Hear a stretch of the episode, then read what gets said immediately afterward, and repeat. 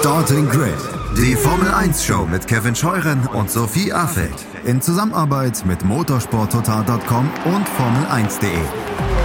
Keep racing auf meinsportpodcast.de.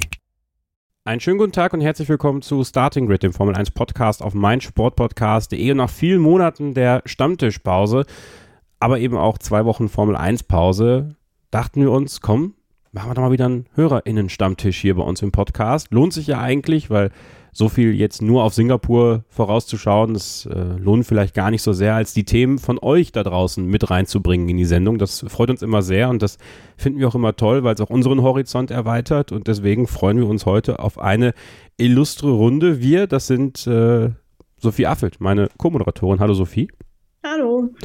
Ich, Kevin Scheuren und der Experte, der Chefredakteur von Formel1.de, motorsporttotal.com und de.motorsport.com. Das habe ich schon lange nicht mehr in dieser ganzen Breite gesagt. Christian Nimmervoll. Schönen guten Abend. Sonst sagen wir nur Motorsport Network Germany. Oder sagt man Motorsport ja, Network besser, Deutschland? Besser, du sagst die, die Marken. Ja, das ist ganz, also jetzt fangen wir jetzt schon an zu diskutieren. Mein, mein Chef möchte immer, dass wir Germany sagen. Ich finde Deutschland viel eleganter. Okay, alles klar. Dabei wäre es doch eigentlich Motorsport Network Dach.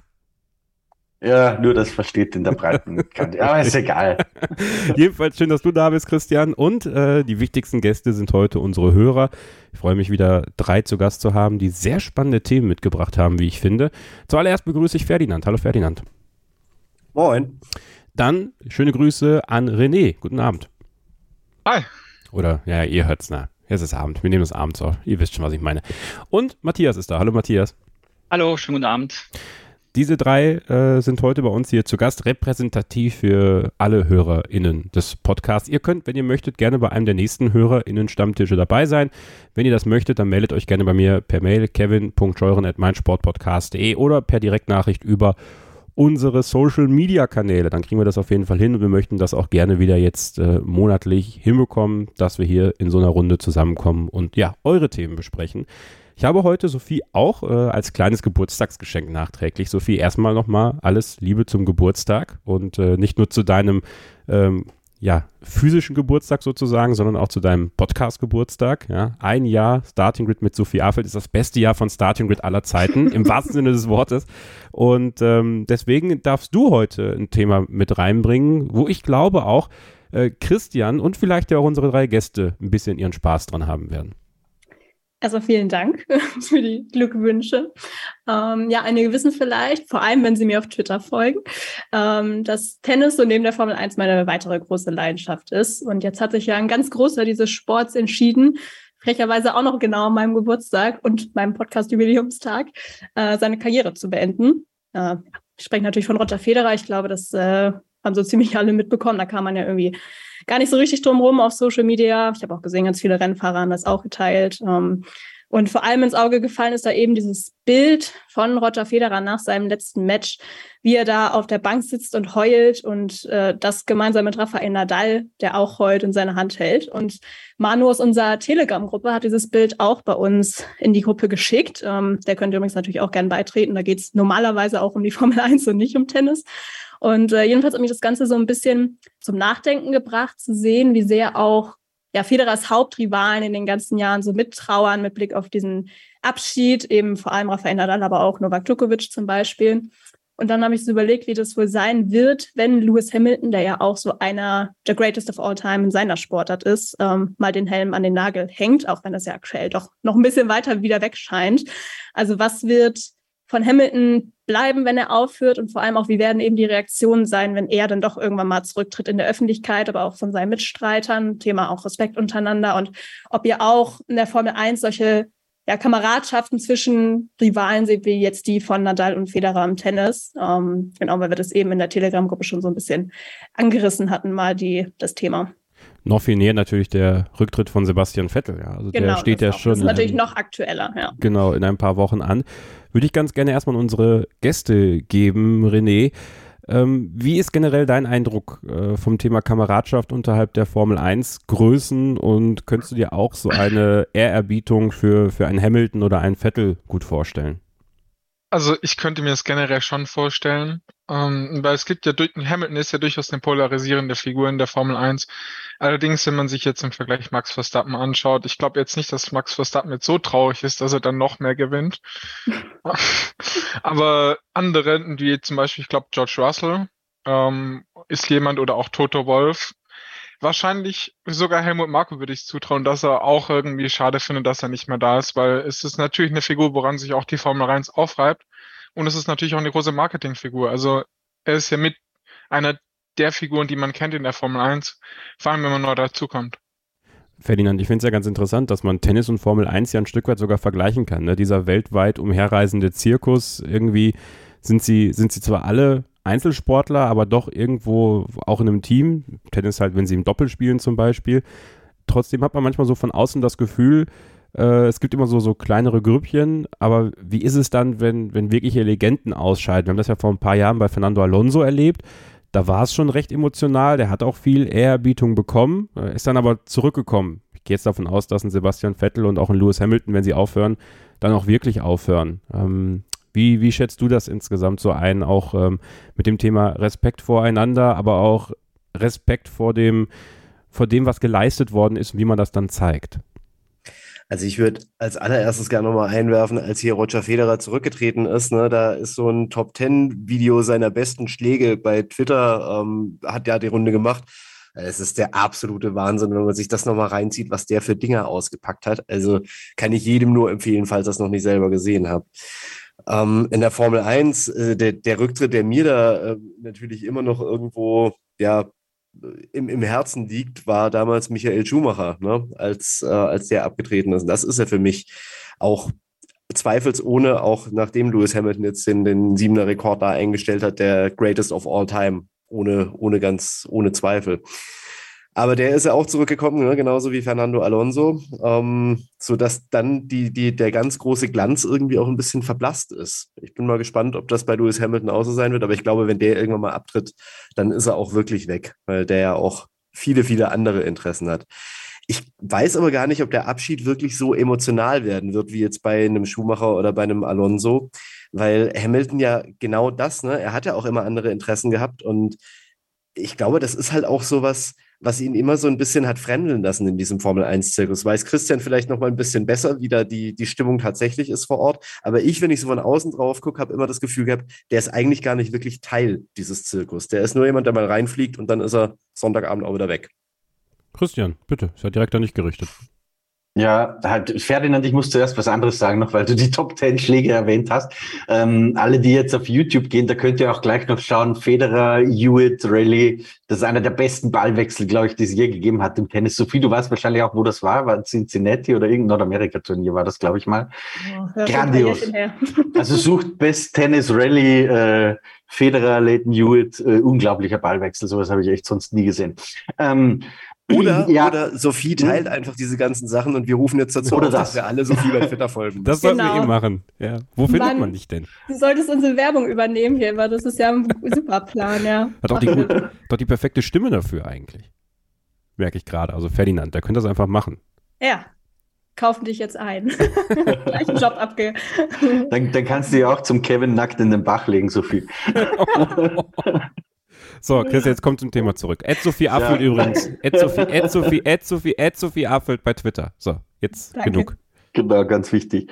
Ähm, ja, ich, ich teile das schon so ein bisschen. Also ich glaube, das ist ein wesentlicher Unterschied zwischen Roger Federer. Ich bin ja auch leidenschaftlicher Tennisfan. Ich muss zugeben, in letzter Zeit habe ich nicht mehr viel Zeit gehabt dafür. Ähm, aber ich habe das intensiv verfolgt. Früher auch mal ganz gut gespielt, aber das ist ein paar Kilo her. ähm, aber ich glaube, der wesentliche Unterschied ist, dass äh, Roger Federer halt tatsächlich, wie du richtig gesagt hast, verwurzelt ist und auch sehr viele der Beziehungen entstanden sind. Also auch gerade diese Top 3, äh, Djokovic, Nadal, Federer, die da die letzten Jahre halt ähm, äh, gut, Federer zum Schluss vielleicht nicht mehr so die letzten paar Jahre, aber die halt die letzten zwei Jahrzehnte des Tennis wirklich dominiert und diktiert haben. Das ist vor allem die letzten Jahre halt auch sehr stark auf gegenseitigem Respekt, manchmal angrenzend fast an Freundschaft gewachsen. Und das sehe ich in der Form in der Formel 1 nicht. Also ich glaube zum Beispiel schon, dass Fernando Alonso einer ist, der sehr großen Respekt vor Lewis Hamilton hat und der das auch zum Ausdruck bringen wird. Aber mir fehlt die Fantasie dafür, wie dann Alonso in der Pressekonferenz neben Lewis sitzt und heult. Ja, da ist er, glaube ich, einfach nicht der Typ dafür. Deswegen glaube ich, dass es bei Lewis einmal weniger emotional wird. Und auch Lewis selbst äh, sehe ich ähnlich. Ähm, sehe den nicht so schnell heulen, einfach von, vom Typus her nicht. Ich glaube, der, der tickt da anders. Das ist so irgendwie, der weiß das schon zu schätzen, was für eine große Karriere das war, aber ein bisschen Selbstverständnis ist dann doch auch dabei. Gar nicht im Sinne von, dass er alles als gegeben annimmt, aber so, das, weißt du, die, die richtig großen heulen nicht. Gut, den Satz kann man gleich wieder in die Tonne klöppeln, weil Federer war auch ein richtig großer, er hat ständig geheult, was ich auch toll fand. Aber so hier, nee, Hamilton, ich sehe es nicht. Ich glaube, es wird nicht so. Ich finde ja auch so bei Roger Federer, den hat das ja auch so ein bisschen ausgemacht, dass er eben Teil dieser Big Three war. Das war irgendwie so ein bisschen Teil seiner Identität, also dass ihn seine Rivalen irgendwie auch mit ausgemacht haben. Und das finde ich ist bei Hamilton so ein bisschen anders. Ich habe jetzt den Großteil seiner Karriere nicht mitbekommen, aber da gab es jetzt, glaube ich, nicht so diese eine Rivalität, die es wirklich seine ganze Karriere über gab. Also klar, es gab Alonso, es gab Rosberg, es gab Vettel, meinetwegen jetzt Verstappen letztes Jahr.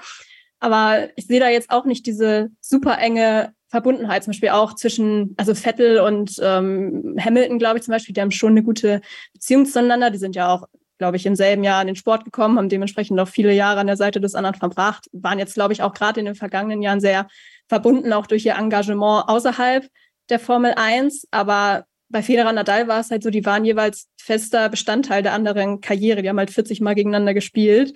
Ähm, Nadal hat das auf der Pressekonferenz dann auch gesagt. So mit seinem Karriereende ist auch so ein Teil von ihm und seinem Leben mitgegangen. Und ähm, ich glaube schon, dass Hamilton und Vettel auch großen Respekt beispielsweise voreinander haben, aber die haben vielleicht einfach zu selten auch direkt miteinander konkurriert. Klar, 2017 am engsten vielleicht noch, dann 2018, aber bei, bei Federer Nadal war es halt von Anfang an Jahr um Jahr in Grand Slam Finals, wo sie um die Titel gespielt haben und vielleicht, weiß nicht, kann das auch nochmal einen kleinen Unterschied irgendwie machen. Also ich glaube schon, dass das jetzt nicht alles spurlos an allen Fahrern vorbeigeht, äh, wenn Lewis Hamilton aufhört, gerade auch bei den Jungen, weil die haben ihn ja auch, oder er hat ja auch sehr viele inspiriert, aber ich glaube, es wird jetzt vielleicht auch nicht das oder die Nominierung für Sportfoto des Jahres geben, so wie bei dem Foto, was jetzt gerade beim Tennis entstanden ist, vielleicht. Das ist ja ganz interessant. Es gibt ja nicht diese klassische Bromance, auch wenn man so will, in der, in der Formel 1. War ja Nadal und Federer war ja schon fast eine Bromance irgendwie. Also die waren zwar Kontrahenten, aber die haben sich ja immer sehr respektiert und ja auch schon fast geliebt irgendwie, glaube ich, privat, so sehr sie sich ja auch zur Höchstleistung getrieben haben. Christian, du hast dein Mikrofon entmutet, also bin ich gespannt darauf, was ja. du jetzt zu sagen hast. Ich glaube, was, was noch ein großer Unterschied ist oder anders ist bei Nadal Federer ist einfach, dass die beiden ja über all die Jahre nicht nur diese Rivalität hatten, sondern dass sie auch zwei völlig unterschiedliche Spielsysteme hatten. Und ich erinnere mich da zurück, es gab ja mal eine Exhibition, äh, wo Nadal auf Sand und Federer auf Rasen gespielt hat, so ungefähr. Ja, da haben sie ja den Platz halb geteilt.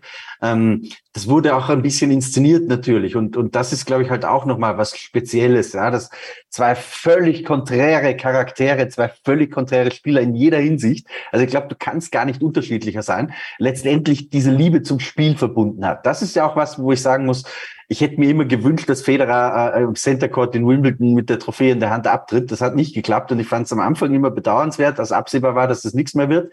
Ähm, aber inzwischen finde ich es irgendwie toll, weil er einfach aus Liebe zum Spiel ohne auf sein Ego zu achten, als die Nummer eins abtreten zu müssen, das so lange durchgezogen hat, wie es halt ging oder wie lange er daran Freude hatte. Und da glaube ich zum Beispiel, schätze ich Lewis Hamilton auch anders ein. Ich glaube, für den ist wichtig, dass er auf der Höhe seines Schaffens abtritt. Anders als es bei Federer war.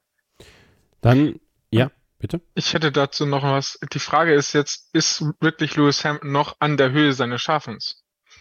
Da würde ich also, mal einsteigen, wenn ja, ich darf. Matthias, gerne. Und, und zwar, ähm, ich glaube, dass äh, es, glaube ich, sehr, sehr schwer ist, das, das so von außen zu betrachten. Gut, ihr kennt, ihn, ihr kennt ihn jetzt wahrscheinlich auch ein bisschen besser als wir. Aber glaube, aus, aus, aus Fansicht, glaube ich, hängt immer davon ab, glaube ich, wie sehr man A, den Fahrer mag als Beispiel. Also wenn man Fan von ihm ist, natürlich wird das äh, traurig sein. Aber ich glaube halt genauso, wie jetzt auch schon gesagt wurde, ich glaube nicht, dass irgendwie ein Verstappen niemals in Hamilton eine Träne hinterher heulen wird quasi. Ich glaube halt bei Nadal und Federer ist das so gefühlt wie eine langjährige Ehe quasi. Also wenn man jetzt mal so äh, auf Tennis geschaut hat oder auch wenn man es nicht wirklich aktiv geschaut hat, man wusste immer, okay, die, die beiden Namen kannte quasi jeder die, in den letzten 20 Jahren, so nach dem Motto. Also nach Boris Becker quasi als deutscher Fan, so nach dem Motto, kannte man im Prinzip nur noch nur, nur die beiden Namen auf jeden Fall. Und die haben sich jetzt quasi jetzt nach 20 Jahren entschieden, okay, jetzt äh, trennen wir uns so nach dem Motto und dann ist natürlich dann eine andere äh, eine, eine andere Situation entstanden quasi. Ich glaube, das ist halt, und jetzt, wie schon gesagt wurde, Hamilton ist halt, der hatte jetzt drei, vier, fünf Gegner, in Anführungszeichen, wenn sie überhaupt, wenn sie überhaupt irgendwann mal Gegner waren. Ich glaube, Formel 1 ist da auch ein bisschen anderer Sport als Tennis. Also das ist, glaube ich, sehr, sehr schwer zu vergleichen, glaube ich. Wenn ich da nochmal einhaken darf, ich glaube, diese Beziehung am ehesten kommt tatsächlich Rosberg und Hamilton, was wir in den letzten Jahren erlebt haben. Weil die beiden hatten halt auch schon eine gemeinsame Kart-Vergangenheit, wo sie gegeneinander angetreten sind. Und dann dieser Moment, wo dann Rosberg Hamilton schlägt, zum in Anführungszeichen ersten Mal wirklich auf großer Bühne, ist ja für ihn doch sehr bewegend. Ja, absolut. Das stimmt. Ähm, also das ist wirklich so eine Art Re Rivalität, die es halt wirklich über 20, ja, lass mich lügen, vielleicht 20 Jahre gab. Also wo die praktisch von klein auf von von den kleinen ähm, von den, von den kleinen Kindern an, wenn sie gemeinsam gegeneinander gefahren sind, gibt. Aber ansonsten sieht man sowas halt relativ wenig, dass Leute halt wirklich über so eine lange Zeit gegeneinander immer antreten. Ja, aber auch eine tragische Geschichte, ne? Also waren ja eigentlich mal Freunde und das hat sich dann natürlich komplett in die andere Richtung entwickelt. Nun ist es ja so, dass wir bei Lewis Hamilton noch gar nicht über den Rücktritt sprechen müssen, im Grunde genommen, weil der will ja noch fahren, hat sich ja noch nicht jetzt irgendwie, hat er noch auf jeden Fall für nächstes Jahr Vertrag und er wirkt jetzt nicht so, als ob er die äh, Rennhandschuhe akut an den Nagel hängen möchte. Ein anderer wird das tun in ein paar Wochen. Das ist Sebastian Vettel.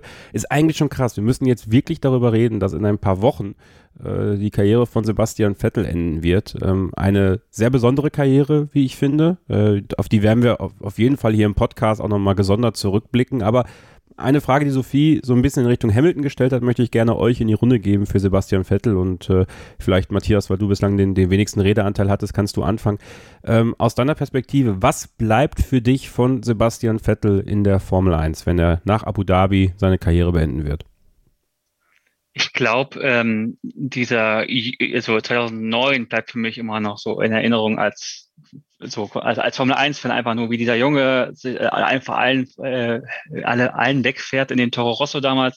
Das war toll, aber auch so äh, die ganzen Red Bull Jahre, also und jetzt und jetzt auch vor allen Dingen jetzt Richtung jetzt die letzten Jahre ähm, eigentlich ähm, die ganze Klimasache von ihm. Also ich finde, er hat äh, ich glaube, der Ferrari-Wechsel war, war ein Fehler im Nachhinein, aber ich glaube, äh, er hat ziemlich viel getan, dass man halt nicht nur über Formel 1 spricht, sondern einfach auch über andere politische Themen.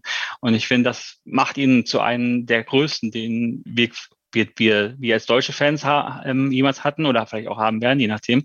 Und äh, der für die Formel 1 halt sehr, sehr großes Markenzeichen war oder und noch ist. Also ich glaube, ähm, ich hoffe, er wird nicht so in der Versenkung verschwinden, Anführungszeichen, wie, wie so ein Kimi Räikkönen als Beispiel oder ne, also irgendwann. Aber ich hoffe einfach, dass er irgendwie in irgendeiner Form äh, ein großes Amt übernehmen kann äh, und halt sich weiterhin für Klima einsetzen kann, zum Beispiel, um halt und das weiterhin vielleicht sogar in Verbindung mit der Formel 1 zusammen irgendwie das weiter vorantreiben kann. Ich glaube, das wäre super. Ferdinand, was, was bleibt für dich von Sebastian Vettel übrig nach seiner Karriere? Irgendwie wird das für mich immer so eine unvollendete Karriere bleiben und das ist eigentlich so, so auch wieder tragisch an der ganzen Nummer. Ne? Ich meine, das ist der, ich glaube, dritterfolgreichste, nee, Fangio müssen wir noch mit rein, der, der vierterfolgreichste Fahrer, den es jemals in der Formel 1-Geschichte gab. Vier Weltmeistertitel. Ähm, einer der erfolgreichsten Ferrari-Fahrer aller Zeiten. Und trotzdem ist das, was mir so im, im Kopf bleibt, ist tatsächlich dieser Moment Hockenheim, ich weiß nicht, was es war, 2018, das wisst ihr wahrscheinlich 2018, besser. 2018, ja. ja. Diese, diese, diese paar Sekunden, wir, ich, ich weiß noch, dass ich dieses Rennen geguckt habe und auf einmal kommt der Umschnitt und du siehst den Ferrari in der Bande stehen und du weißt, das, das kann nicht, das darf einfach nicht wahr sein. Und, und das ist so das Bild, was mir, glaube ich, von ihm im Kopf bleibt. Ich finde es krass und klasse, wie der sich gewandelt hat in den letzten zwei Jahren oder, oder was er da noch irgendwie entwickelt hat an Persönlichkeit und finde ihn unfassbar sympathisch. Der war mir in den Ferrari-Jahren oft nicht so sympathisch, weil er da über den Funk immer ein bisschen gemeckert hat wie ein kleines Kind, fand ich. Ähm, der ist aber in den letzten zwei Jahren unheimlich gereift zu so einem richtig erwachsenen Mann, zu so einem Botschafter, zu, zu ja, einfach zu einem ganz beeindruckenden Menschen geworden umso trauriger ist es, dass, dass irgendwie diese Unvollendetheit, dieses tragische Element für mich immer ein bisschen an ihm dran hängen und kleben bleiben wird. René, für dich auch? Ja, also ich meine, der Mann, der hat vier Weltmeistertitel, als der zu Ferrari gegangen ist, hatte man gedacht, der, der schafft mit Ferrari noch seinen fünften. Und so gesehen war immer noch was ausstehend. Und zum anderen, dann, dann diese Karriere über, wo man halt denkt, er ist, der, er ist einer der größten, den wir je hatten, wie du es vorher angesprochen hast, Ferdinand, mit diesen vier Titeln. Und dann kommt Lewis Hamilton und schafft halt einfach drumherum, diese sieben Titel komplett zu machen. Und damit geht irgendwie Sebastian Vettel ein bisschen unter mit diesem Hype, den er vorher bei Red Bull kreiert hat über seine vier Titel hinweg, wo man ja wirklich dachte, dass man dem kaum was entgegensetzen kann.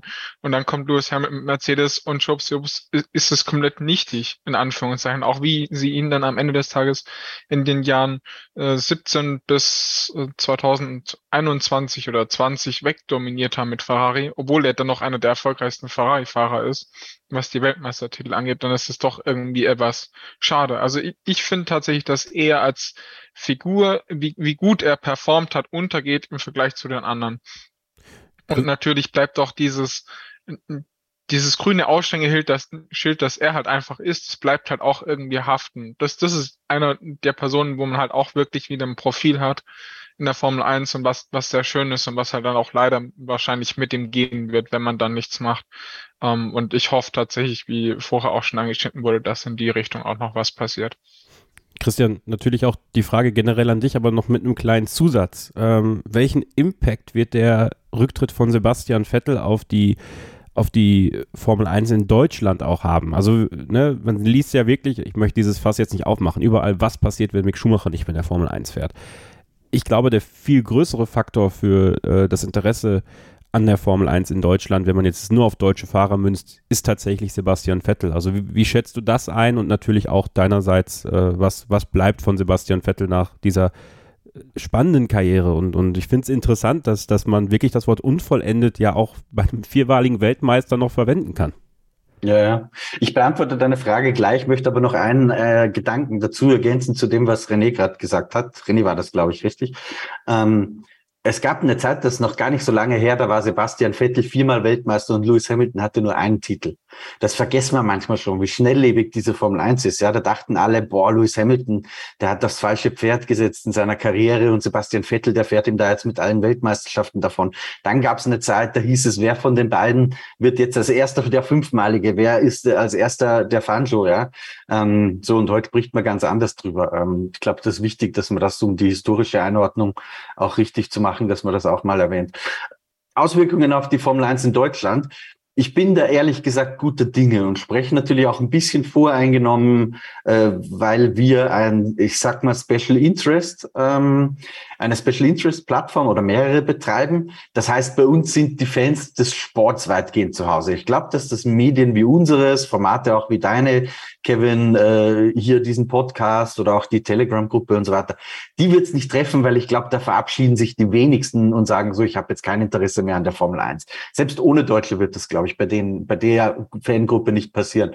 Wo es natürlich ein bisschen anders ist, ähm, ist die Fangruppe, da würde ich jetzt zum Beispiel meinen Vater exemplarisch dazu zählen, wobei das halt Österreich ein blödes Beispiel, aber nehmen wir einfach irgendjemandes Eltern hier in der Annahme, dass die so ähnlich sind wie meine und halt alle zwei Wochen, äh, wenn gerade die Zeit ist, zufällig äh, irgendwie Formel einschauen und auch Interesse dran haben und ein lokaler Hero irgendwie hilfreich ist für eine Identifikation und so weiter. Ja, wie ich zum Beispiel beim Tennis, um die Brücke nochmal zu schlagen, heute sehr viel mehr Tennis geschaut habe, äh, als Dominik Thiem äh, wirklich an der Weltspitze mitgespielt hat. Ja, jetzt gerade schaue ich sehr viel weniger Tennis und es hängt natürlich auch damit zusammen, bin ich ganz ehrlich, äh, dass wir da keinen Österreicher haben, der davon mitspielt. So.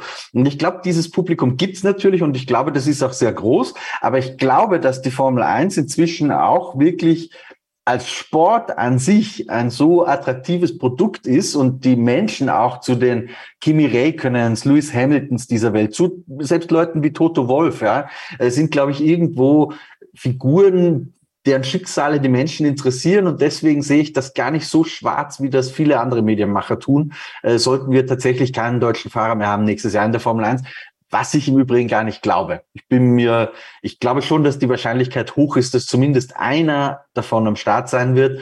Ähm, ich würde es Nico Hülkenberg im Übrigen sehr gönnen, aber nee, die Diskussion machen wir gar nicht auf. Das freut sich gleich, Kevin. Das wird endlos. Nein, nein, nein. Ich, ich habe mit Nico Hülkenberg meinen Frieden geschlossen. Ich, äh, ich bin da ganz entspannt mittlerweile. Wenn, wenn er möchte und wenn er kann, dann soll er doch bitte zurückkommen und dann ist gut. Äh, Eigentlich ist ja Nico Hülkenberg derjenige, den man exemplarisch nennen kann für eine unvollendete Karriere, dadurch, dass er kein Podest geschafft hat. Ja, das stimmt. Ne? Ich finde es immer so ein bisschen, bisschen aberwitzig, wenn, wenn ich letzte Woche Beyond the Grid mit Timo Glock höre, dass Timo Glock halt aufs Podium gefahren ist. Mit einem Auto, was halt nicht in der Lage war, also zwingend aufs Podium zu fahren oder mit Autos, die nicht in der Lage waren. Ähm, und Nico Hülkenberg das einfach mit einem viel besseren Material nicht geschafft hat. Aber das ist wirklich vielleicht ein Thema für einen anderen Tag. Sophie, äh, an dich äh, die Abschlussfrage für dieses Take. Du bist äh, ja die, die jüngste, quasi, was auch das Fan-Dasein angeht. Ähm, der Impact von Sebastian Vettel auf dich und auf, auf das, wie du die Formel 1 und auch Sebastian Vettel betrachtest, würde mich dann auch interessieren. Also, was ist das, was, was dir von Sebastian Vettel hängen bleibt nach Abu Dhabi? Mm, also, ich glaube, bei mir wird in, in der Tat auch am meisten Sebastian Vettel als Person an sich in Erinnerung bleiben. Da ist mir übrigens eben noch eine Tennisparallele eingefallen, weil man da auch wieder super auf Roger Federer zurückkommen kann, der nämlich am Anfang seiner Karriere auch gar nicht everybody's darling war, muss man sagen. Das ist sich auch echt mit der Zeit erst entwickelt und jetzt mag ihn jeder. Und ich glaube, Sebastian Vettel hat auch, also da gibt es, glaube ich, auch kaum noch einen, der sagt, den, den mag ich nicht, außer das mit den Umweltthemen ist halt alles irgendwie zu viel. Ähm, und es hat mich schon imponiert, imponiert, dass er wirklich ja für die Dinge eingestanden ist, die ihm wichtig waren. Ähm, und ich hoffe auch, dass es irgendwie jetzt, klar, jetzt haben wir noch Lewis Hamilton, aber irgendwann wird er dann ja auch mal den Helm an den Nagel hängen und dass wir dann wieder irgendwen haben, der, der dafür einsteht, für welche Themen auch immer. Ähm, aber das ist jetzt schon das, was bei mir hängen geblieben ist. Mag vielleicht daran liegen, dass ja sein sportlicher Erfolg ähm, ja in der Zeit, wo ich die Formel 1 verfolgt habe, jetzt sehr begrenzt war. Ähm, klar, seine Erfolge in der Vergangenheit, die werden trotzdem auch irgendwie bleiben. Mal sehen, ob es auch die Rekorde bleiben. So der eine wackelt ja doch ordentlich jetzt gerade mit den meisten Rennsiegen am Stück. Aber ähm, so ehrlich muss man dann auch sein für mich. Also der Sport ist in guten Händen, glaube ich. Und äh, die Formel 1-Welt dreht sich auch ohne Sebastian Vettel weiter. Ähm, das klingt einerseits ein bisschen traurig, aber andererseits ist das, glaube ich, auch ein ziemlich gutes Zeichen. Jetzt haben wir viel über die Gegenwart, bzw. die Vergangenheit gesprochen. Im nächsten Take werden wir was über die Zukunft besprechen müssen. Wie soll es und wie kann es mit der Formel 2 weitergehen? Wie kann es mit dem Nachwuchs weitergehen? Denn auch der ist wichtig und der muss aufgebaut werden. Aber trotzdem gibt es Lücken im System mit Hinblick auf, den, auf die Durchlassfähigkeit der Formel 2 in die Formel 1. Bleibt also dran. Hier bei Starting Grid, dem Formel 1 Podcast auf meinsportpodcast.de. Schatz, ich bin neu verliebt. Was? Da drüben. Das ist er. Aber das ist ein Auto. Ja, eben. Mit ihm habe ich alles richtig gemacht. Wunschauto einfach kaufen, verkaufen oder leasen. Bei Autoscout24. Alles richtig gemacht. Wir sind zurück hier im HörerInnen-Stammtisch bei Starting mit dem Formel 1 Podcast auf meinsportpodcast.de im September 2022. Und wie schon vorhin angesprochen, haben wir jetzt viel über Gegenwart und Vergangenheit gesprochen. Aber die Zukunft, die ist wichtig. Und ähm, tja, Ferdinand hat ein sehr, sehr wichtiges Thema, wie ich finde, mitgebracht, denn es geht da genau um die Zukunft, nämlich auch die Zukunft der Formel 2, der letzten Serie vor der Formel 1, wo man eigentlich denkt, die Fahrer, die da fahren, die müssten auf jeden Fall in die Formel 1, aber die wenigsten schaffen es auch. Ja, ähm, und ich finde auch gar nicht, dass man die Formel 2 in Zukunft so als Nachwuchsunterbau weiterführen sollte, weil ich finde dieses Konzept nämlich irgendwie ein bisschen, ich weiß nicht, fehl am Platze und es ist auch ein bisschen verschenktes Potenzial in meinen Augen. Also ich würde mich freuen, wenn man es hinbekäme, die Formel 2 wirklich zu einer echten zweiten Liga des Motorsports auszubauen. Weil ich meine, schau dir mal an, was wir so an Fahrern, wir haben ja vorhin auch ein paar Namen so in die Runde geworfen, ähm, was es so an Fahrern gibt, die ich persönlich eigentlich echt gerne am Wochenende fahren sehen würde ähm, die in den letzten Jahren ausgeschieden sind. Ein Hülkenberg, ein Wehrlein, ein Kubica, aber auch ähm, Dani Quiert, der mal groß gehandelt wurde, Romain Grandjean, der irgendwie ein ganz großes Talent war, ähm, Giovinazzi, Van Dorn, das sind alles so Leute, die würde ich gerne mal, ja, weiter in Formelwagen gegeneinander antreten sehen. Aber mit dem Konzept, wie wir die Formel 2 aktuell haben, funktioniert das halt nicht, weil es irgendwie so, so ein reines Nachwuchsding ist. Und die Formel 3 drunter ist das nächste Nachwuchsding, aber, aber so richtig haut es ja nicht hin, dass das nach oben irgendwie durchlässig wird. Und deswegen würde ich dafür votieren, zu sagen, lasst uns doch aus der Formel 2 so eine richtige zweite Liga machen. Vielleicht irgendwie auch so, dass es quasi Farmteams da drin gibt, also dass jedes Formel 1-Team auch ein äquivalentes Formel 2-Team haben muss. Ähm, und wir dann halt die Möglichkeit haben, diese ganzen coolen Fahrer ähm, auch in einer anderen Liga nochmal gegeneinander antreten zu sehen. Wie findest du das? Ja, also ich finde die Idee nicht ganz so verkehrt, muss ich zugeben, weil ich glaube, dass man tatsächlich aus der Formel 2 auch, auch generell image-technisch noch ein bisschen mehr rausholen könnte. Ich ähm, habe nur Zweifel daran, ich meine, die haben das natürlich jetzt in den letzten Jahren so sehr aufgebaut, ne, mit diesem semi-gleichen äh, Intro und ähm, dass man das jetzt so, so machen will, wie man es jetzt gerade macht, aber irgendwie allen bewusst ist, dass, dass es halt äh, ja, für, für die meisten Fahrer eine Geldverbrennungsmaschine ist, ne? Muss man ja ehrlich sein. Also, äh, Christian hat es ja mit Ralf Schumacher besprochen, äh, auf dem YouTube-Kanal von Formel 1D, wie viel Kohle da hingelegt werden muss, damit man da mitfahren darf. Und nur die wenigsten fahren ganz oben mit und dann haben die wenigsten dann noch die Möglichkeit, Formel 1 zu fahren.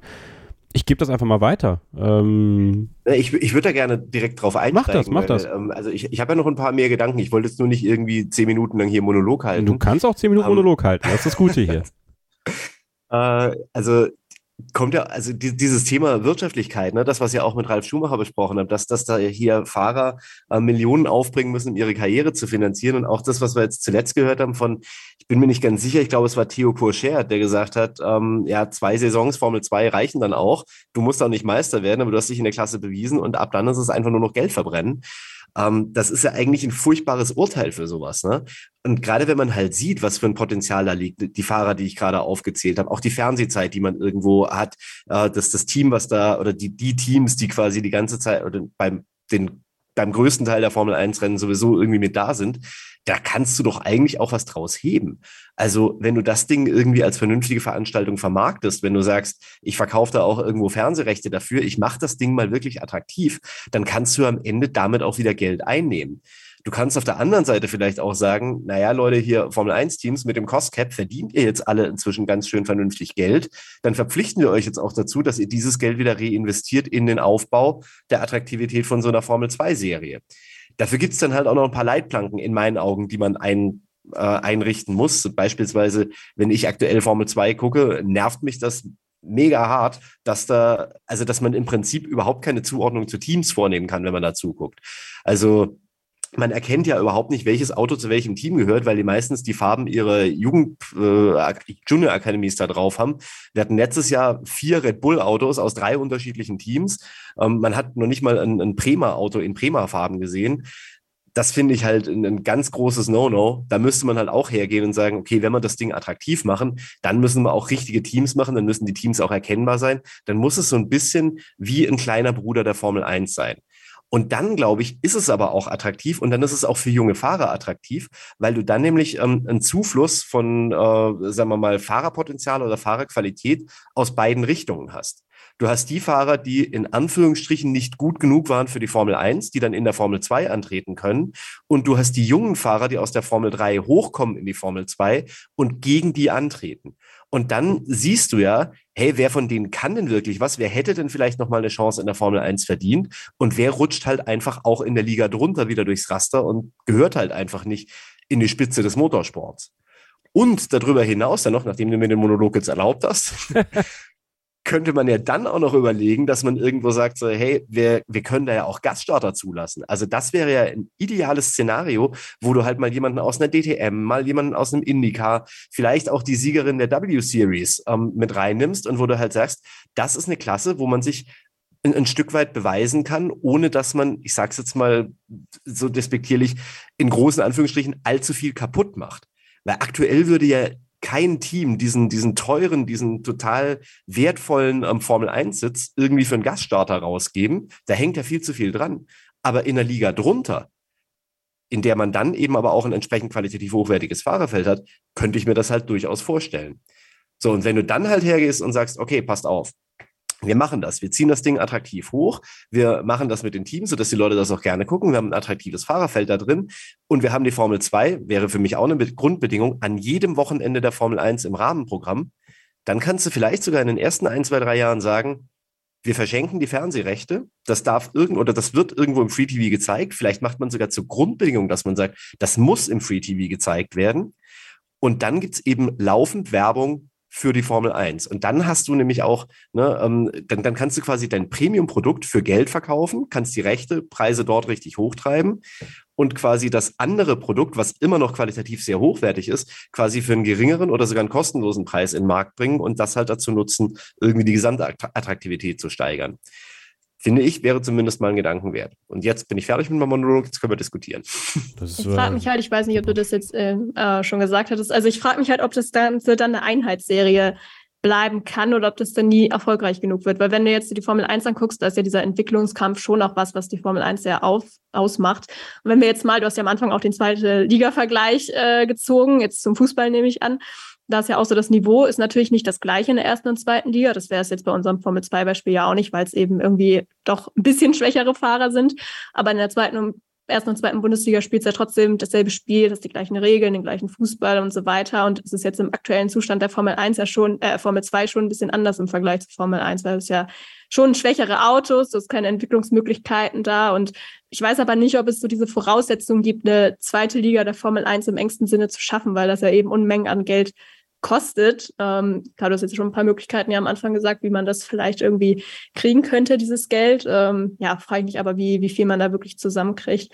Ähm, aber was du gesagt hast, auch mit äh, zum Thema etablierte Fahrer als Maßstab nehmen, das könnte ich mir wiederum sehr gut vorstellen, dass es das eigentlich ganz gut klappt und dass das vielleicht auch die Qualität an sich der Nachwuchspiloten sogar verbessern kann. Also ich weiß das nur von mir selber, als ich noch Tennis gespielt habe zum Beispiel. Ich habe auch immer besser gegen die besseren Gegner gespielt als gegen die schlechteren. Vielleicht ist es da ja auch irgendwie ähm, ähnlich und führt dann vielleicht auch dazu, dass man dann mehr oder die Formel 1-Teams auch mehr Vertrauen in die Qualität der potenziellen Formel 1-Fahrer haben, die die Formel 2 dann hervorbringt. Ähm, ja, ich frage mich nur, wie erfolgreich die Serie wirklich werden kann und ob man dann das auch wirklich als, als Rahmen der Formel 1 lässt. Also die Gründe waren jetzt eigentlich sehr plausibel, die du genannt hast, oder ob man dann doch irgendwann sagt, wie bei der zweiten Bundesliga auch, ja, wir machen das dann doch irgendwann vielleicht als, als Standalone-Event und machen dann ganz, bauen dann ganz eigenes Event drumherum.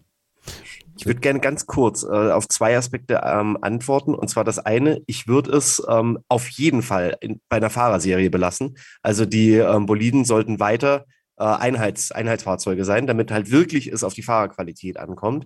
Und zum anderen, ich, äh, also ich fände es nicht gut, wenn es eine Standalone-Serie werden würde, weil aktuell liebe ich das an so einem Rennwochenende, mich tatsächlich über die Klassen auf das Highlight vorzubereiten. Also die Formel 3 zu gucken, die Formel 2 zu gucken und dann so mit dem Gedanken so, oh, und um 15 Uhr ist das ganz, ganz große Event. das ist irgendwie geil und das wäre schade, wenn das entzerrt werden würde. Die Frage ist dann natürlich jetzt bei den ganzen Sachen, die die Formel 1 so überlegt zu machen, um die Show zu äh, verbessern, ob da nicht zwangsläufig diese Rahmenserien ein bisschen hinten überkippen werden weil man das mehr Zeit für die Formel 1 einplant und vielleicht weniger für Rahmenserien. Ne? Das glaube ich nämlich auch. Also, ähm, weil äh, man hat in Italien war das, glaube ich, wo sie doch das Formel 2 Rennen oder, oder Formel 3, ich bin mir nicht mehr ganz sicher, unter roter Flagge abbrechen mussten, weil im Prinzip die Zeit ja schon, schon zu lange, äh, die, die, die zu lange gebraucht haben, um wegen davon, damit die Formel 1 pünktlich starten kann. Aber ich finde es im Prinzip eine super geile, eine super geile Idee, erstmal dein, dein äh, Vorschlag. Ähm, aber letztendlich klingt dieser Vorschlag eigentlich schon fast besser als gefühlt die Formel 1, so nach dem Motto. Weil wenn man, was ich, äh, wenn gefühlt jeder Ältere vielleicht mal äh, da mehr, mehr, mitfahren kann, dann sieht man vielleicht mal wieder ein Raikön oder, oder vielleicht dann auch mal wieder ein Vettel zum Beispiel. Ich glaube, das möchte die Formel 1 an sich, glaube ich, gar nicht. Ich glaube, ähm, ich weiß nicht, ob die, ob die Formel 1 es duldet, dass eine Serie zu interessant wird, wenn sie halt Formel 2 oder Formel 3 heißt. Ich glaube, da ist steckt ganz viel Politik hinter. Was ich aber, glaube ich, sehr interessant finden würde, wäre halt, wenn man im Sinne der zweiten Liga zum Beispiel so eine Art Auf-, Auf und Abstiegskampf machen könnte, sowas die Richtung. Das würde ich, glaube ich, ganz interessant finden. Einfach nur, damit ähm, man vielleicht auch mal im Sinne von, wenn schon kein, kein elftes Team kommt, vielleicht da ein bisschen Rotation drin hat. Ich meine, klar, natürlich ein riesen Rattenschwanz, das irgendwie umzusetzen. Aber auch jetzt für Teams wie jetzt Renault zum Beispiel, die jetzt sagen, sie haben ja kein, äh, kein Zweiteam quasi in Sachen, ähm, in Sachen Motoren zum Beispiel, dass, die, dass sie denn da die Chance hätten, zum Beispiel da äh, äh, so eine Art Alpha Tauri dann quasi auch zu machen. Also da gibt es, glaube ich, sehr, sehr viele Möglichkeiten. Und ich glaube halt leider, dass Liberty Media oder die FOM äh, wer, auch, wer auch immer das nicht, oder die F, FIA ist es ja, äh, das glaube ich duldet, dass eine Serie, die unter ihnen quasi liegt, in Anführungszeichen, zu groß wird, zu erfolgreich wird. Also, aber ich finde den, den, den Gedanken sehr gut, muss ich sagen. Matthias, wenn ich da gerade mal einhaken darf, wenn wir tatsächlich eine Formel 2 haben, die auf ähnlichen Regeln basiert wie die Formel 1 technisch gesehen, das, kann, das können die sich, glaube ich, nicht leisten. Ich glaube, das ist einfach zu teuer, das ist nicht umsetzbar. Und wenn man, also wir haben natürlich diese großen drei, vier, meinetwegen auch fünf Teams, die auch gerne sechs Teams, die am Kostgeld operieren. Aber wenn die anderen Teams, wie zum Beispiel Haas, dann jetzt auch noch einen Zweitrennstall finanzieren soll, der in der Formel 2 ist, dann schwächt es wiederum ihre Möglichkeit, praktisch gegen andere Teams anzutreten in der Formel 1. Das heißt, die Frage ist da, wie kriegt man dann Balanceakt hin? Und es gibt ja auch diese Regel, dass ein Formel 2 Meister nicht wieder antreten darf in der Formel 2, die müsste man ja auch kippen. Und was ich tatsächlich dann als in Anführungszeichen Lösung für mich entdeckt habe, ich schaue ganz gerne Formel E. Bei der Formel E hast du halt gerade eben Leute, die dann aus der Formel 2 äh, rübergegangen sind, weil sie in der Formel 1 kein Cockpit gefunden haben. Zum Beispiel Nick de Vries, über den man jetzt letztes äh, Rennwochenende so viel gesprochen hat, weil der halt dermaßen gut performt hat in den Williams. Der hat ja auch schon in der Formel E sehr gut abgeschnitten. Und da findest du dann auch wieder andere ehemalige Formel 1-Fahrer wieder, wie zum Beispiel Shaw-Eric Verne und äh, so gesehen ist es vielleicht sogar eine Lösung oder Stoffel van Dorn, der gar nichts gerissen hat in der Formel 1 in Anführungszeichen und jetzt auf einmal Formel E Weltmeister ist. Die Frage ist, ob man da wirklich eine Marktlücke hat oder ob diese Lücke bereits schon von der Formel E besetzt ist. Naja, das ist halt die Frage, die sich die Formel 1 stellen kann. Ne? Ähm, wollen wir wirklich einen Wettbewerb zulassen, der ähnlich attraktiv ist wie die Formel 1 oder der da rankommt? Oder wollen wir zulassen, dass die Fans halt zu einem Wettbewerb abwandern, der nicht zu uns gehört, wie halt eine Formel E oder eine DTM? Was halt, glaube ich, ganz entscheidend ist, du hast es ja vorhin noch selber gesagt, es muss irgendwo im TV laufen. Also ich glaube, das ist halt das, was der Formel 2 abgeht und weswegen es so schwierig ist für die Teams da äh, diese eigene Markenidentität hinzubekommen und so abhängig zu sein, natürlich auch von den Junior-Programmen und dann die Autos dementsprechend zu gestalten, ist, dass die Formel 2 einfach im Fernsehen keiner wahrnimmt. Es gab ja, glaube ich, eine Zeit, da lief die Formel 2 zumindest noch oder GP2 bei Eurosport. Also das war ja ein ausgelagertes Recht auch. Da konnte man es im Free TV sehen. Ich kann mich gar nicht erinnern, wie die Quoten da damals waren, ob da wirklich so viele Leute signifikant zugeschaut haben, aber das war ja trotzdem eine hochklassige Serie damals mit tollen Fahrern, die GP2. Ähm, und heute verschwindet das halt meistens hinter der Paywall. Ja, ob das jetzt F1 TV ist, ob das Sky ist, da geht es halt auch unter im Grunde genommen. Also dann ist es für Sponsoren wieder uninteressant, weil man sieht ja nichts. Also es sagt ja schon viel darüber aus, dass bei Ralf Boschung ein Typ mit seinem eigenen Gesicht wirbt, der irgendwelche NFTs tradet oder sowas. Keine Ahnung, was der genau macht. Also das ist ja eigentlich schon die Ironie in sich selber, dass das möglich ist, weil es eben sonst unattraktiv ist für Sponsoren. Und dann bin ich dann bei René, solange die Sponsoren nicht kommen, ähm, die dann aktiv natürlich da rein investieren wollen, wird es für die Teams natürlich dann schwer, Farmteams aufzubauen, obwohl ich persönlich, ich mag dieses Farmsystem. Ich könnte mir halt auch sowas wie ein Draft oder sowas mal vorstellen für die Formel 1. Ne? Also, dass, dass du, da gibt es ja in verschiedenen amerikanischen Sportarten auch äh, definitiv Vorteile von so Farmteams, wo du halt junge Leute, aber auch junge Ingenieure natürlich äh, anlernen kannst. Das ist einfach nicht vergessen. Also die Formel 2 ähm, muss ja nicht nur eine Nachwuchsserie für Fahrer sein, sondern eben auch für Mechaniker, Ingenieure etc. pp. Also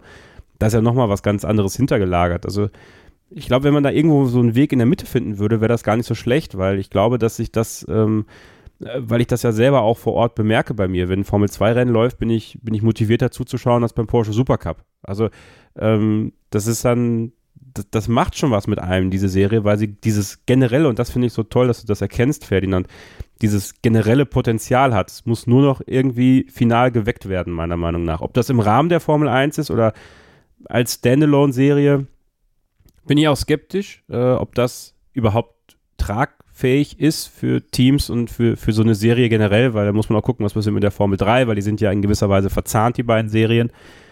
Ähm, und was gerade auch gesagt worden ist, ich weiß nicht, ob es Matthias gesagt hat, oder René, diese Regel, dass der Formel 2 Weltmeister oder Meister nicht mehr fahren darf, die sollte man eh kippen, meiner Meinung nach. Also ich finde, das ist eigentlich die unfairste Regel, die es gibt. Das ist wie die Relegation im Fußball.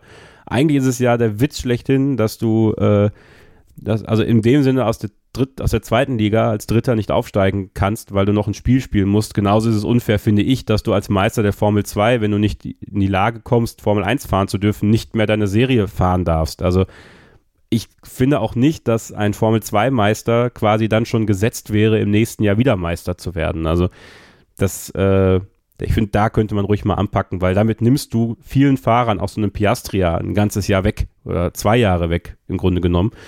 Das, äh, das sollte man schleunigst ändern, meiner Meinung nach Es wird ja auch den Titelgewinn und die Serie an sich total aufwerten, weil äh, so jo. nicht je jedes Jahr zwangsläufig irgendwie jemand anders gewinnt. Ähm, und eigentlich, ich meine, diese Regel sollte ja, glaube ich, auch ein bisschen Druck aufbauen ne, bei den Formel-1-Teams, dass man sich vielleicht doch mal überlegt, ob man dem Meister nicht ein Cockpit gibt, bevor er halt irgendwie nichts hat. Aber das hat ja offensichtlich auch nicht so richtig gut geklappt, wenn man sich De Vries, Piastri etc. anguckt, auch wenn die jetzt vielleicht doch beide in der Formel 1 sitzen irgendwann. Aber äh, ja, von daher bleiben jetzt ja irgendwie auch nur noch so die, die negativen Effekte über. Ähm, Ferdinand, was ich mich noch gefragt habe, hast du dir irgendwie überlegt, du meinst ja, das soll jetzt die Formel 2 dann halt nicht mehr so eine Jugendveranstaltung werden. Soll denn für dich wirklich nur der Formel 3 Champion dann da mitfahren oder wie viele, also was soll da der Anteil sein zwischen Jugend und erfahrenen Fahrern? Ich finde, das sollten die Teams ganz frei selbst entscheiden können.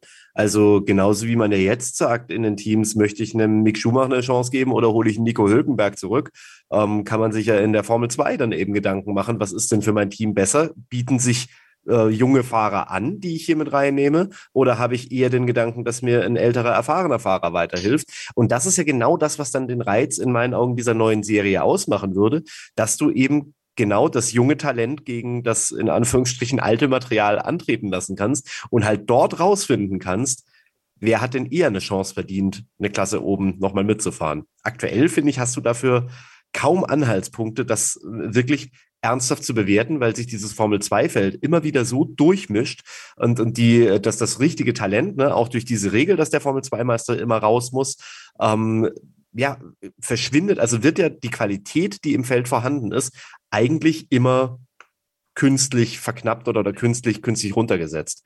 Also dazu vielleicht auch nochmal ein paar Namen, die ich mir auch noch aufgeschrieben habe, wenn man sich mal anguckt. Drugovic ist dieses Jahr Meister geworden, aber dem fehlen als Gegner Leute wie Schwarzmann, De Vries, Callum Eilert, Daniel Ticktum. Mal nur vier, die mir vorhin eingefallen sind, wo ich mir gedacht habe, wenn die dabei wären, hätte die Saison, glaube ich, anders ausgesehen. Ja, und, und im Prinzip würde sich ein Fahrer eigentlich mehr äh, öffentlich zeigen quasi oder noch mehr Anerkennung, vielleicht kriegen wir auch immer, wenn er jetzt mal an sieben Mal diese Formel 2 gewinnen würde, so nach dem Motto, dann genau. würde er sich meiner Meinung nach eher empfehlen für den Formel 1 Cockpit, als wenn er es nur einmal gewinnt. Also einmal, wenn du Glück hast, kann man halt einmal Weltmeister werden, wie jetzt, wie jetzt Button in der Formel 1 zum Beispiel.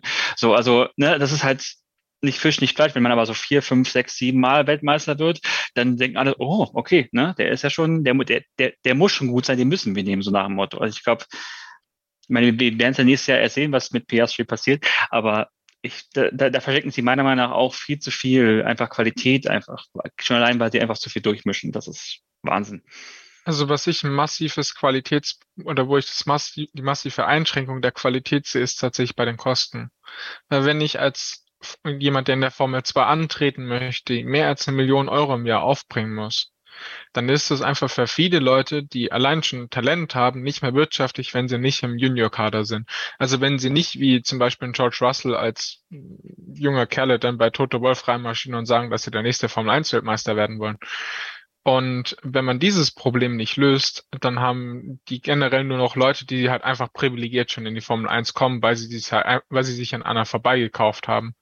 Und wenn man dieses Problem irgendwie abschafft, im Sinne von, dass die Formel 2 mehr erwirtschaftet, so dass das Cockpit tatsächlich günstiger wird, weil die Teams nicht mehr so viel durch die Fahrer generieren müssen, dann wiederum hat man die Möglichkeit, dass man mehr Leuten die Chance gibt, da zu fahren, die einfach mehr Talent haben. Zum Beispiel ein David Beckmann ist ja auch so ein tolles Beispiel, dem halt einfach, um es so leidlich auszudrücken, das Geld am Ende des Tages ausgegangen ist.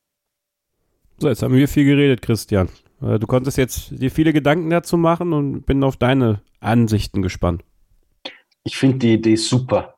Von, von Ferdinand kam die jetzt, oder? Ja. Ja. Also, das ist so, das mischt sich mit was zusammen, was der Ralf Schumacher im besagten Video, das wir für den YouTube-Kanal von Formel 1.de geführt haben, sagt, nämlich, dass die Formel 1 sich doch leisten könnte, so wie sie aktuell boomt, äh, ein bisschen was in, in einen Nachwuchstopf zu geben. Und während ihr jetzt gesprochen habt, ist da für mich so ein bisschen Schuh draus entstanden. Übrigens, Ferdinand, ich werde dir die Idee irgendwann klauen und in eine Kolumne schreiben. Dich von mir aus auch gern da nennen, da habe ich kein Problem damit. Das war, das kam ja von dir. Aber ich, mir gefallen sehr viele Dinge dran. Erstens, ähm, ich habe mal geschaut, die Formel 2 äh, hat aktuell elf Teams. Äh, lass uns zwölf draus machen. Äh, zehn davon finanziert jedes Formel 1 Team, die ja aktuell ein Budget Cap haben von 145 Millionen Dollar.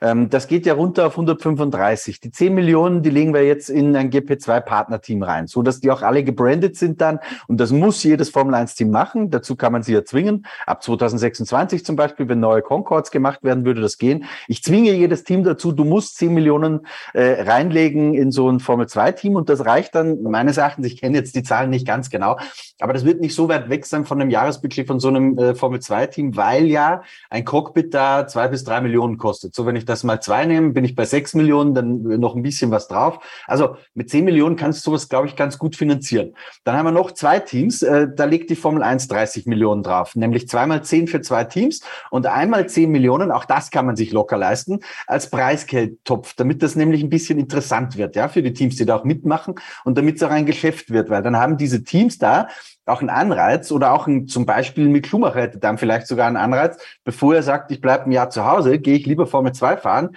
äh, und hol mir, wenn es gut läuft, wenn ich der Meister werde, vielleicht irgendwie eine Million ab. Ja?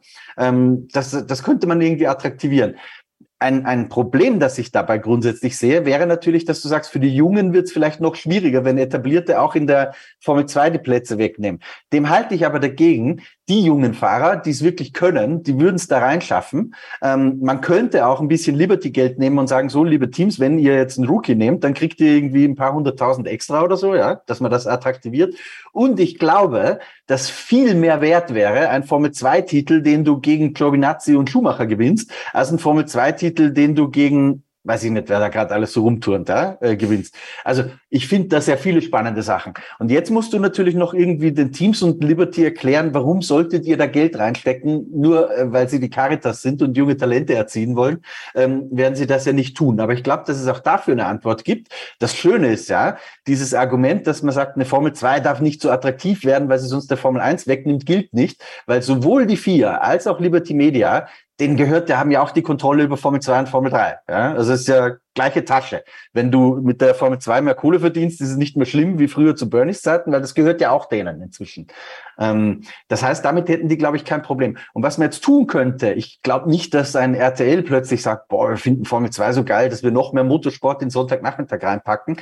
Aber man könnte sagen, bei der Formel 2 fährt man ein anderes Konzept. Man stellt die Broadcasts komplett frei ähm, jede Website, jeder Blog, der möchte, kann das Signal nehmen, Watchalongs machen, schlag mich tot. Äh, und du wirst, glaube ich, ganz ordentliche Reichweiten damit erreichen, weil du ja auch Fahrer da drin hast, ähm, die du vielleicht aus der Formel 1 schon kennst. Und das zieht mit Sicherheit.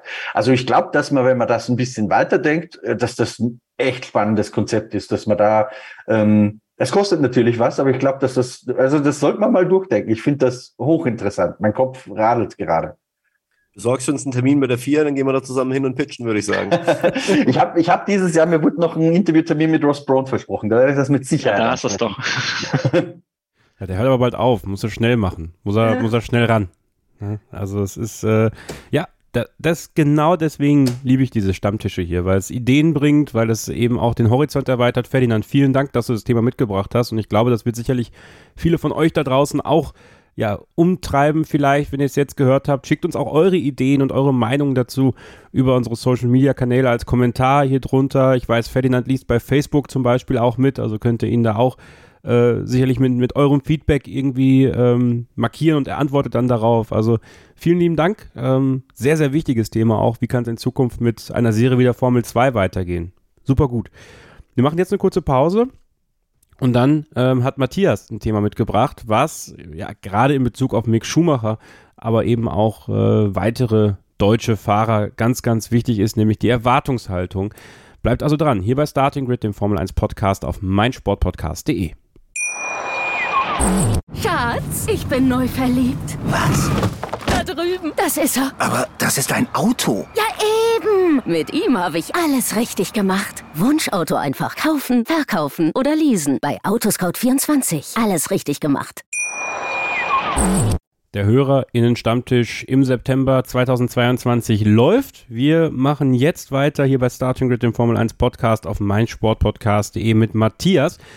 Und ähm, das ist natürlich jetzt wieder ein Thema, da werden jetzt einige die Augen verdrehen. Es geht natürlich auch Mick Schumacher. Wir können keine Sendung jetzt machen ohne Mick Schumacher, bis klar ist, dass Mick Schumacher vielleicht noch Formel 1 fährt oder vielleicht auch nicht. Mit wem redet Mick Schumacher, mit wem redet er nicht? Wer sagt da jetzt die Wahrheit? Was denkt er sich so? Kann es eine Formel 1 ohne Mick Schumacher weiterhin geben? Ja, das sind alles die Fragen, die wir jetzt gerade nicht beantworten können. Aber das Thema, was Matthias mitgebracht hat, ist ein ganz, äh, nicht ein ganz anderes, aber es verzahnt sich ja irgendwo auch in diesem Thema Mick Schumacher, aber auch für zukünftige deutsche Formel 1-Fahrer mit Sicherheit ganz interessant. Matthias, leg los. Ja, also ich habe ähm, zum leider alle ein bisschen Mick Schumacher auf, auf Programm, aber jetzt bitte nicht Augen rollen. Ich meine damit äh, eher auf eine, eine andere Herangehensweise. Und zwar ähm, nachdem Kevin vor zwei Wochen, glaube ich, war das sein Rant auf äh, Formel1.de, den äh, äh, auf YouTube äh, hatte, äh, und ich so, so dermaßen mitfühlen konnte äh, und, und ich jetzt so die Medienlandschaft mal so ein bisschen wirklich mitverfolgt habe. Auch heute haben wir es ja gesehen, dass ja Guan Yu Zhou, ich hoffe, so, hoffe, so spricht man ihn aus, äh, den, das Cockpit bekommen hat. Dann hieß es ja gefühlt bei allen Medien in Deutschland, ja, wieder ein Cockpit weniger für Mick Schumacher. Und das ist halt so die Erwartungshaltung, die äh, viele oder vielleicht sogar vielleicht sogar die meisten deutschen Medien vielleicht haben, als auch äh, die äh, die viele Fans haben, ist ja quasi, dass äh, ein Mick Schumacher auf jeden Fall Formel 1 fahren muss, ein Sepp Vettel Formel 1 fahren muss und natürlich noch, auch noch ein Nico Hülkenberg auf jeden Fall wieder Formel 1 fahren muss, so nach dem Motto. Also wir, also die Erwartungshaltung, die wir Deutschen quasi haben, ist halt, dass auf jeden Fall ein Deutscher äh, mitfahren muss, weil man vielleicht sagt, okay, wir sind hier Autonation Nummer eins mit Volkswagen, jetzt kommt Audi, wie, wie auch immer. Und ich sehe halt sehr viele Parallelen zum Fußball, witzigerweise. Ich habe halt diese Thematik, Mick ist für mich so dieselbe Thematik des FC Bayern quasi. Wenn ich jetzt irgendwie äh, diverse News-Sendungen gucke, es geht, geht um Sport, ne, dann äh, ist dieses Bayern-Thema, also zum Beispiel irgendwie eine Stunde lang äh, geht es über Fußball und äh, davon sind 40 Minuten lang nur Thema, Themen zum, zum FC Bayern. Und gefühlt ist es bei leider bei, bei, bei Sky oder auch oder auch bei der Bildzeitung genauso. Ich mag äh, die Übertragungssendung von, von Sky sehr gerne, aber es ist halt ähm, diese es wird gefühlt vor jedem Training, vor jedem Qualifying, vor jedem Rennen diese Grafik eingeblendet, wo ist noch so ein Cockpit frei. So, also ich kann natürlich verstehen, dass bedingt durch Ralf Schumacher und äh, äh, quasi natürlich vermehrt äh, quasi der äh, Richtung Mick Schumacher geschaut wird, ganz klar. Aber ich glaube, das Hauptproblem dahinter ist mit, dass halt RTL als Free-TV-Sender weggefallen ist, also beziehungsweise die Formel 1 übertragen haben. Weil gefühlt war das so, ich, meine, ich habe früher natürlich RTL geguckt, wie denke ich mal alle.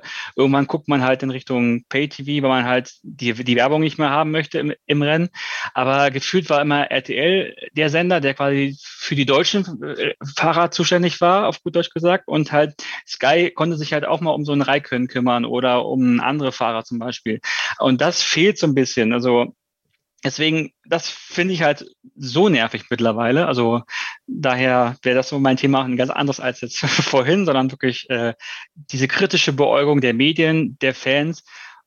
Wie, ich denke, wir müssen davon, davon abkommen, zu sagen, es muss halt kein Deutscher drin fahren. Die Formel 1, wie ich schon mal gesagt habe, schon so viel vorhin, es wird eine Formel 1 geben ohne Mick Schumacher, ohne, ohne Sebastian Vettel. Es ist, es ist natürlich schade, logischerweise, aber ich glaube, wir, wir sind einfach als Deutsche zu sehr verwöhnt, dass quasi immer mindestens ein Deutscher im Fahrerfeld vorhanden sein muss. Von daher, ja. Matthias, wenn ich da gerade mal anknüpfen darf, du hattest das erwähnt mit diesem, dass sich immer alle auf Deutschland konzentrieren. Ich finde es mittlerweile auch furchtbar, weil es mich einfach nervt, dass man komplett wird die ganze Zeit nur über Michael Schumacher oder Sebastian Vettel gesprochen. Und irgendwann mal kommt, also so ging es zumindest mir, ich schaue jetzt seit 20 Jahren Formel 1, äh, dass man ähm, nicht mehr Fan von einem gewissen Fahrer ist, der einfach Deutscher ist, sondern man ist halt Fan von zum Beispiel einem Team oder so, aber man ist nicht mehr darauf fokussiert, dass es jetzt zwingend ein Deutscher sein muss. Aber ich glaube, Christian hat eine viel bessere Perspektive bei meinem nächsten Argument und zwar, dass die Medien halt gerade gerne diese Deutschen aufgreifen, weil die Deutschen halt einfach polarisieren für Leute, die nicht so nah an der Formel 1 dran sind wie wir für Leute, die einfach Hardcore-Fans sind, denen es am Ende des Tages nicht wichtig ist, ob das jetzt nachher ein Deutscher, ein Österreicher, ein Engländer oder halt ein Niederländer ist, sondern die halt einfach generell erstmal Fan des Sports sind und danach das Ganze eher zweitrangig ist.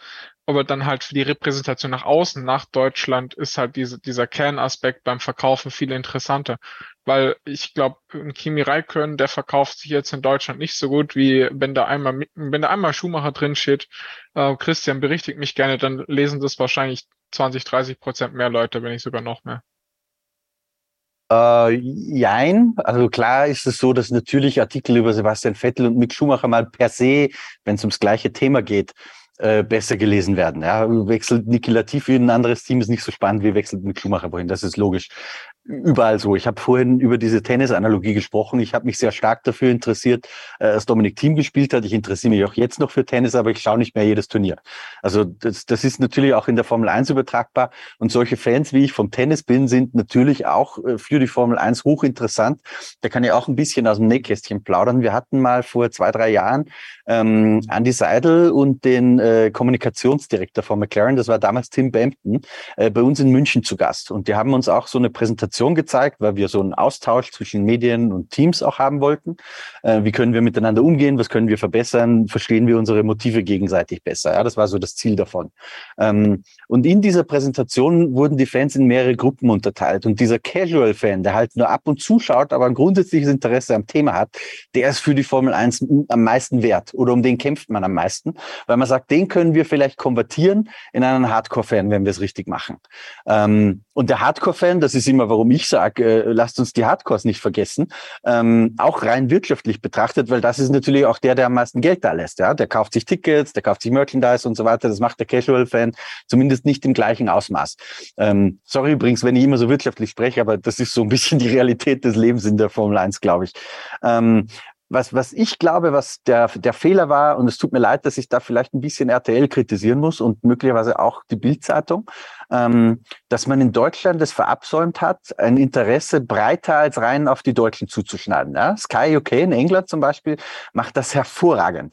Die natürlich interessieren die sich auch am meisten für Lewis Hamilton und natürlich ist der im Mittelpunkt der Berichterstattung und wird so ein bisschen intensiver dargelegt, sage ich mal, oder generell die Briten. Äh, da hat man ja auch sehr viele mit den britischen Teams. Dadurch ist vielleicht natürlich balancierter als in Deutschland, wo es halt nicht so viele Player gibt. Aber die machen das sehr klug. Ähm, ich finde, in, in Deutschland war man teilweise halt ein bisschen zu sehr auf die Deutschen zugeschnitten und hat sich damit selbst das eigene Grab geschaufelt, weil es halt heißt, so wenn die Deutschen jetzt gehen, äh, haben die Menschen, die das konsumieren, keine anderen Identifikationsfiguren mehr. Da gab es vielleicht noch einen Kimi Räikkönen, der sehr hohe Strahlkraft hatte, auch bei uns auf dem Portal. Ähm, aber ansonsten wird es dann halt vielleicht schon eher dünn. Aber ich, wie gesagt, ich bin äh, persönlich der Meinung, das predige ich auch immer bei uns im Team. Ähm, eine gute Geschichte ist eine gute Geschichte, ganz egal, was der Name ist, der dahinter steht. Also das muss man immer, es ist immer sehr situationsabhängig. Aber das hat meiner Meinung nach tatsächlich äh, RTL falsch gemacht. Und RTL hat, das ist mir auch wichtig zu betonen, große historische Verdienste um die Formel 1 in Deutschland, haben unfassbar viel Geld verdient und diesen Sport damit auch zu dem gemacht, was er ist. Aber ich glaube, das hat man ähm, im Sinne der Formel 1 vielleicht nicht ganz richtig gemacht. Da stimme ich dir auch vollkommen zu. Äh, ich finde halt, ich finde es halt schwierig, weil halt Sky jetzt äh, quasi gefühlt jetzt RTL versucht nachzumachen. Genau, aber, das ist, glaube ich, der, der Komplex, ja, dass man meint, man genau. muss jetzt alle RTL-Zuschauer auffangen und denen eine Heimat geben. Aber wir und reden dabei, dass das vielleicht gar nicht der beste Weg war. Und wir reden aber nur von 500 bis 700.000 Zuschauern, glaube ich, je nach Rennen oder vielleicht ein bisschen mehr. Und die Leute müssen da, da, da, dafür zahlen. Also mal ganz realistisch gesehen, wenn ich jetzt die neue Leute zum Rennen bringen will, dann reichen auch nicht diese vier Rennen im Free TV aus. Nach dem Motto, wo sie, ich glaube, ich habe es bisher noch nicht gesehen, aber ich vermute mal, da wird auch ganz viel Sky-Werbung mitgemacht werden. Aber das geht halt halt einfach nicht. Also du hast halt einfach eine viel zu kleinere Zielgruppe, weil nicht jeder wird sich das leisten oder, oder kann sich das, das auch leisten. Also es ist Kopf wie gesprungen ja, quasi. Das, das, ich glaube, da hängt nochmal ein psychologischer Aspekt dahinter, den ich da jetzt gerne nochmal einwerfen würde zu ja. deiner Nick Schumacher-Thematik. Weil ähm, das, was Menschen ja interessiert oder was sie unter Spannung hält, und das ist ja was, was ein Medium wie Sky schaffen muss, ne, damit du dabei bleibst, damit du ähm, zuhörst, damit du die Geschichten konsumierst. Und das, was die Leute am meisten unter Spannung hält, ist Angst. Wenn du dir mal anguckst, ähm, was Mick Schumacher in, in Fans, ähm, Hardcore, Casual, was auch immer, auslöst, also in Fans, die früher Michael Schumacher-Fans waren, da kommt ganz viel Nostalgie wieder hoch. Ich bin in ein paar, es ist ein paar Facebook-Gruppen mit drin, äh, wo ich mir das mit angucke. Und es ist krass, was die in diesen jungen Typen reinprojizieren, eben einfach weil er den Namen Schumacher trägt das auf der anderen Seite führt dann natürlich auch wieder dazu, dass es eine Riesenangst bei Sky gibt. Wenn der irgendwann mal nicht mehr da ist, dann haben wir ein Riesenproblem, weil dann genau alle diese casual ehemaligen Michael Schumacher-Fans plötzlich weg sind. Damit kannst du immer medial auch spielen, indem du diese Angst immer wieder bedienst, immer wieder groß machst, immer wieder sagst, oh Gott, was passiert denn? Und dann, und das, da schlagen wir dann den Bogen zu unserem Thema von vorhin mit der Formel 2 wieder. Das Ding ist ja auch, wenn Mick Schumacher morgen aus der Formel 1 raus ist, dann ist er ja nicht in der Formel 2 und fährt dort weiter und wir können einfach sagen, so gut, dann gucken wir halt das, sondern wenn er morgen aus der Formel 1 weg ist, dann ist der Name Schumacher weg. Und das wird no. eben all diesen Menschen, die diese Projektionen da reinhauen, wird die komplett aus der Bahn werfen und wird sie auch von der Formel 1 wegtreiben. Ja, aber deswegen meine ich halt, der Verlust ist, glaube ich, bei 700 bis 900.000 Menschen, die ein Rennen bei, also in Deutschland gucken, glaube ich, vers verschmerzbarer, denke ich jetzt mal, als wenn jetzt äh, fünf bis zehn Millionen damals bei RTL quasi äh, geschaut haben. Dazu glaube ich halt. Recht, weil vorher ja, hatten die ja auch ähnliche Quoten. Es ist ja nicht genau, so, dass die plötzlich ja. durch, durch Mickey explodiert sind. So, und ich glaube halt, also gefühlt, also meine, wir haben ja jetzt Günter Steiner, durften wir jetzt hören am letzten Mittwoch bei euch im Formel 1, auf Formel 1.de beim Stammtisch. Ähm, weiß ich nicht, ich glaube halt gefühlt, ähm, schade diese ganze Medienschelte schadet, äh, glaube ich, letztendlich Mick mehr, als dass es ihm hilft, so nach dem Motto. Ich meine, ich bin der, bin der Letzte, der nicht, nicht ihn keine sehen will. Ich habe mich auch gefreut in Silverstone, äh, dann, dass er da seine ersten Punkte geholt hat. Nur letztendlich hat der Stein jetzt für mich, äh, klar, er fährt die letzten Rennen super äh, oder zumindest besser als Magnussen, was aber also auch gerade nicht mehr so schwer ist. Aber so vom Leistungsniveau zu anderen Fahrern finde ich ihn jetzt nicht deutlich besser, also, also jetzt auf die Saison gesehen, als jetzt, weiß nicht, als ein Stroll vielleicht oder so. Wobei das schon wieder, schon wieder ein anderes Thema. Aber er, er, ist stand jetzt auf die, auf die Saison gesehen ein durchschnittlicher Fahrer, der schon gute Punkte jetzt gesetzt hat, jetzt langsam besser wird. Aber ob er jetzt da ist oder nicht. Also es ist halt, und das finde ich halt sehr, sehr, sehr schade. dass einfach, es wird einfach zu viel von den Medien und, und natürlich auch von den Fans, wenn man jetzt auch in Gruppen guckt, einfach äh, gepusht, der Name quasi. Ist auch echt ich würde einschätzen, ich würde ganz kurz, ich würde ich würde zustimmen, was die Qualitätseinschätzung angeht, aber das Ding ist, das ist, glaube ich, aktuell noch nicht angekommen, dass das so ist, dass er wirklich eher ein in Anführungsstrichen mittelmäßiger Fahrer ist. In dem Moment, in dem er aber raus ist, ist es bewiesen und das ist das, was Angst erzeugt. Das ist emotional, sehr emotional, was das angeht. Also auch wirklich, wie Ferdinand das schon richtig sagt, also sehr viel auch, auch Michael, Sophie. Hm ich meine sagen, man muss ja auch überlegen, wie entsteht so eine Erwartungshaltung. Also klar, ich glaube, dass schon viele Deutsche eben auch eine gewisse Erwartungshaltung an die deutschen Fahrer haben, weil wir aber auch sehr erfolgsverwöhnt eben sind aus der Vergangenheit. Aber im Wesentlichen entsteht eine Erwartungshaltung ja auch basierend auf Erfahrungen aus der Vergangenheit, sage ich mal, und irgendwie Informationen. Und diese Informationen bekommt man ja eben sehr viel durch die Medien. Ähm, also entsteht ja die Erwartung auch auf Basis dessen, was von denen berichtet wird. Ich meine, die tragen ja auch zur Meinungsbildung bei und so weiter.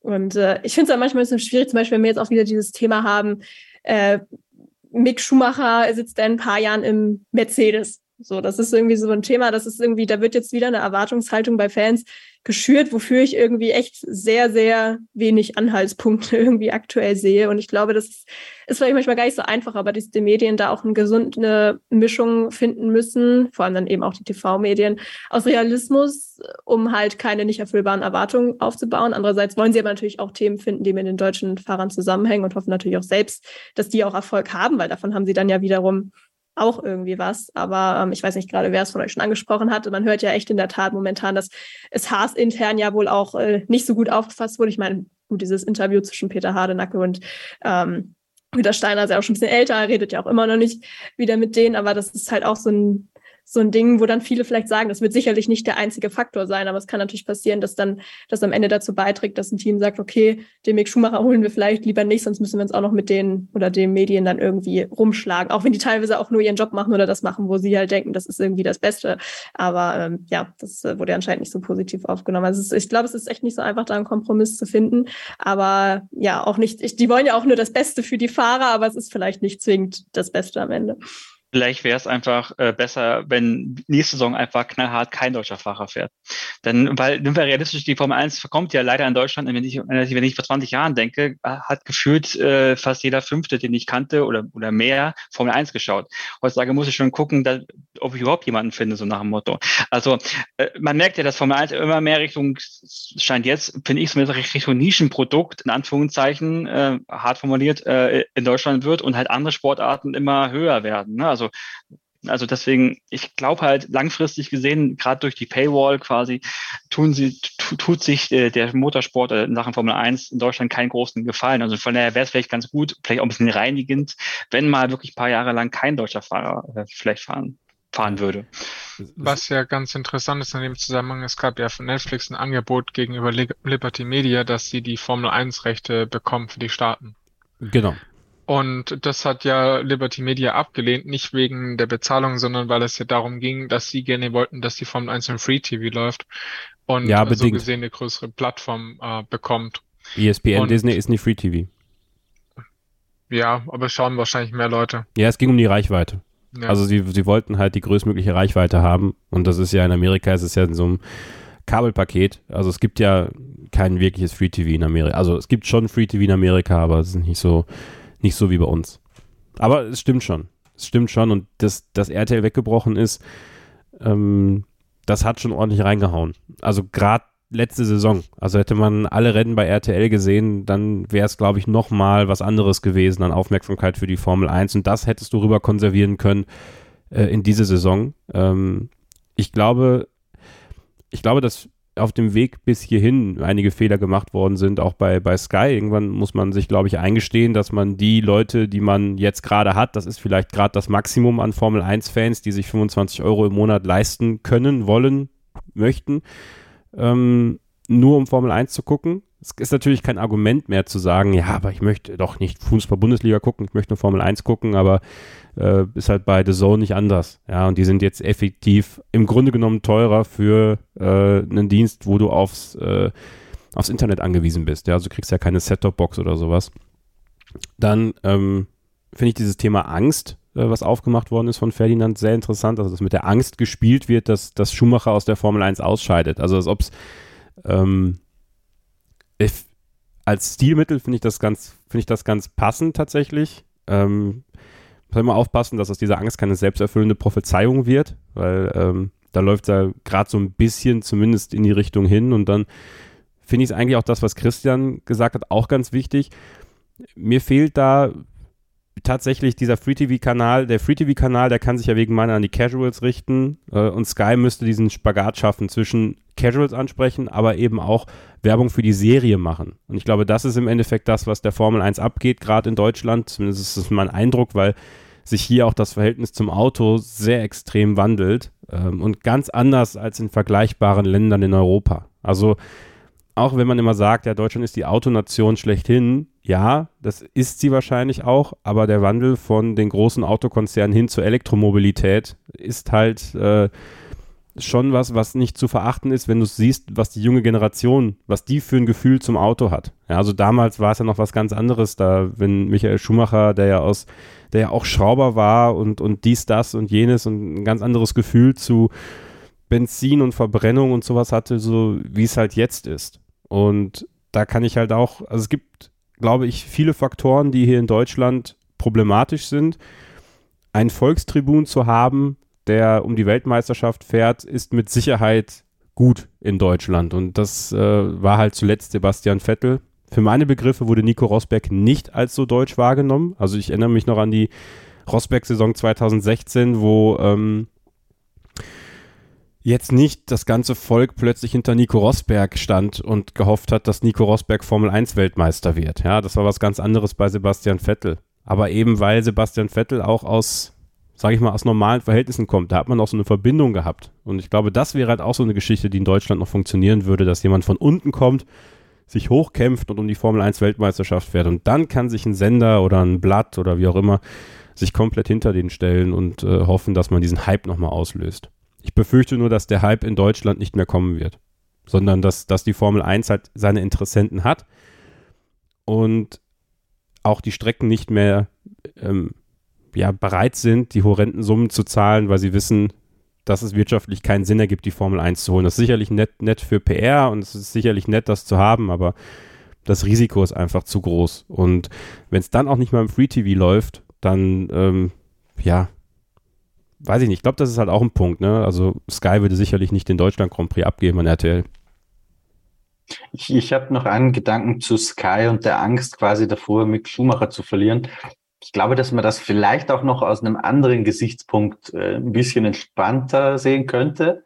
Ähm, erstens, weil, glaube ich, gar nicht so viele Fans schreiend davonlaufen würden, äh, wie schon gesagt. Und zweitens. Das ist bei Vettel schlimmer. Also, wenn ich da kurz reingehen darf. Ist ich glaube, mein Eindruck, ja. der, der Vettel-Verlust wird für die Formel 1 schlimmer sein in Deutschland, was die Fans angeht, die sehr, sehr nah an Sebastian Vettel sind, als wenn Mick Schumacher, der sich das ja gerade Entschuldigung, aufbaut, ähm, als es bei ihm wäre. Ja, also ist auch bei uns so. Ähm, es schenkt sich zwar nicht viel und natürlich gerade dieses Jahr ist die, die Reihe, also jetzt mal ein bisschen aus, aus Nähkästchen geplaudert, ja. Dieses Jahr haben wir tatsächlich ein bisschen mehr Traffic auf MIG-Themen, aber das ist natürlich situationsbedingt, weil bei MIG jeder wissen möchte, wie geht's weiter, wohingegen bei Vettel ist das geklärt. Aber grundsätzlich ist die, die Strahlkraft schon höher bei äh, Sebastian Vettel, ähm, meiner Meinung nach. Das wird sich vielleicht auch ändern, wenn MIG mal erfolgreich wird, ja, wenn das erste Mal aufs Podium fährt, um Gottes Willen. Also Deutschland steht Kopf, bin ich Darf mir auch ich sicher. da mal kurz einhaken? Und zwar, ich habe heute einen Artikel dazu gelesen, da geht es genau um dieses, äh, praktisch bei Max Verstappen, um diesen Max Verstappen-Effekt. Die hatten letztes Jahr in den Niederlanden eine Steigerung von 81 Prozent in den TV-Quoten. Das muss man sich mal auf der Zunge zergehen lassen. Das ist fast doppelt so viel. Ja. Und wenn genau dieser Effekt, den du ansprichst, wenn, wenn, wenn Mick Schumacher aufs Podium fährt, dann wird dieser Effekt wahrscheinlich dann auch in Deutschland einsetzen. Aber solange der da hinten rumgurkt, ist es wahrscheinlich für alle genauso interessant wie jetzt. Ja, aber das äh, jetzt mal abgesehen vom Fernsehen, was natürlich viel breiter ist, ja. Aber wir sind auch, wir erreichen inzwischen mit unseren Portalen fünf Millionen Unique User im Monat. Unique User heißt jetzt nicht Seitenaufrufe oder so, sondern es sind wirklich Einzelpersonen, ja. Also es gibt fünf Millionen Menschen in Deutschland oder im Dachraum, ähm, die wirklich auf Portale wie unsere gehen. Das heißt, es gibt sie ja, diese Hardcores, ja. Die sind ja keine Erfindung. Und unsere Wachstumsraten waren äh, während der Corona-Pandemie exorbitant. Also da reden wir auch von ähnlichem Wachstum wie in den Niederlanden. Wir liegen immer noch bei ungefähr 30 Prozent dieses Jahr, wo man eigentlich meinen sollte, das ist ziemlich gesättigt. Also das, die, die Leute wachsen, die, das, die Formel 1, das Produkt ist extrem geil. Und deswegen glaube ich, dass Sky vielleicht ein bisschen entspannter sein könnte, weil auch wenn ich hingehe zu Liberty und sage, Leute, ähm, wir haben jetzt keinen Mick Schumacher mehr, wir verlieren Zugpferd, ähm, aber ihr habt ein Interesse dran, dass die Formel 1 in Deutschland weiter existiert. Wir haben grundsätzlich auch ein Interesse, aber es muss ein bisschen billiger werden. Ja, ansonsten können wir das nicht mehr machen. Ähm, dann glaube ich, dass man eine Chance hat, sich das neu aufzubauen, weil wenn dann mal kein Deutscher mehr da ist, und ich weiß jetzt nicht mehr, wer das vorher gesagt hat, dann bist du gezwungen, dir andere Helden aufzubauen, so ein bisschen. Und ich glaube, dass das ganz gesund wäre. Und wenn dann ein Deutscher nämlich irgendwann mal wieder kommt, der vielleicht auch erfolgreich ist, und da bin ich auch der Meinung, manchmal braucht man vielleicht ein paar Jahre Dürre, um einen Schluck Wasser wieder schätzen zu können, ähm, dann wird es wieder knallen, da bin ich mir sehr sicher. Ja, also ich glaube, wenn, wenn man etwas nicht mehr hat und dann ist es da und dann ist es umso erfolgreicher. Da- Das, das ist Genau. ein super Punkt, ja. Das ich, äh, habe ich schon in 10.000 deiner Podcasts gesagt, glaube ich, Kevin. Aber ich strapaziere da immer das Beispiel äh, Tennis in Deutschland.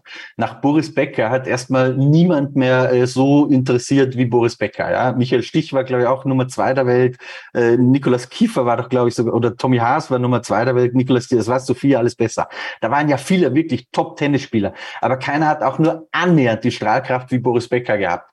Ähm, und ich glaube, du brauchst halt einfach eine Durststrecke. Bei uns in Österreich war das so. Da ein riesen Hype. Also jedes Kind hat doch einen Tennisschläger in die Hand genommen. Ich war eins davon, als Thomas Muster die French Open gewonnen hat, 95.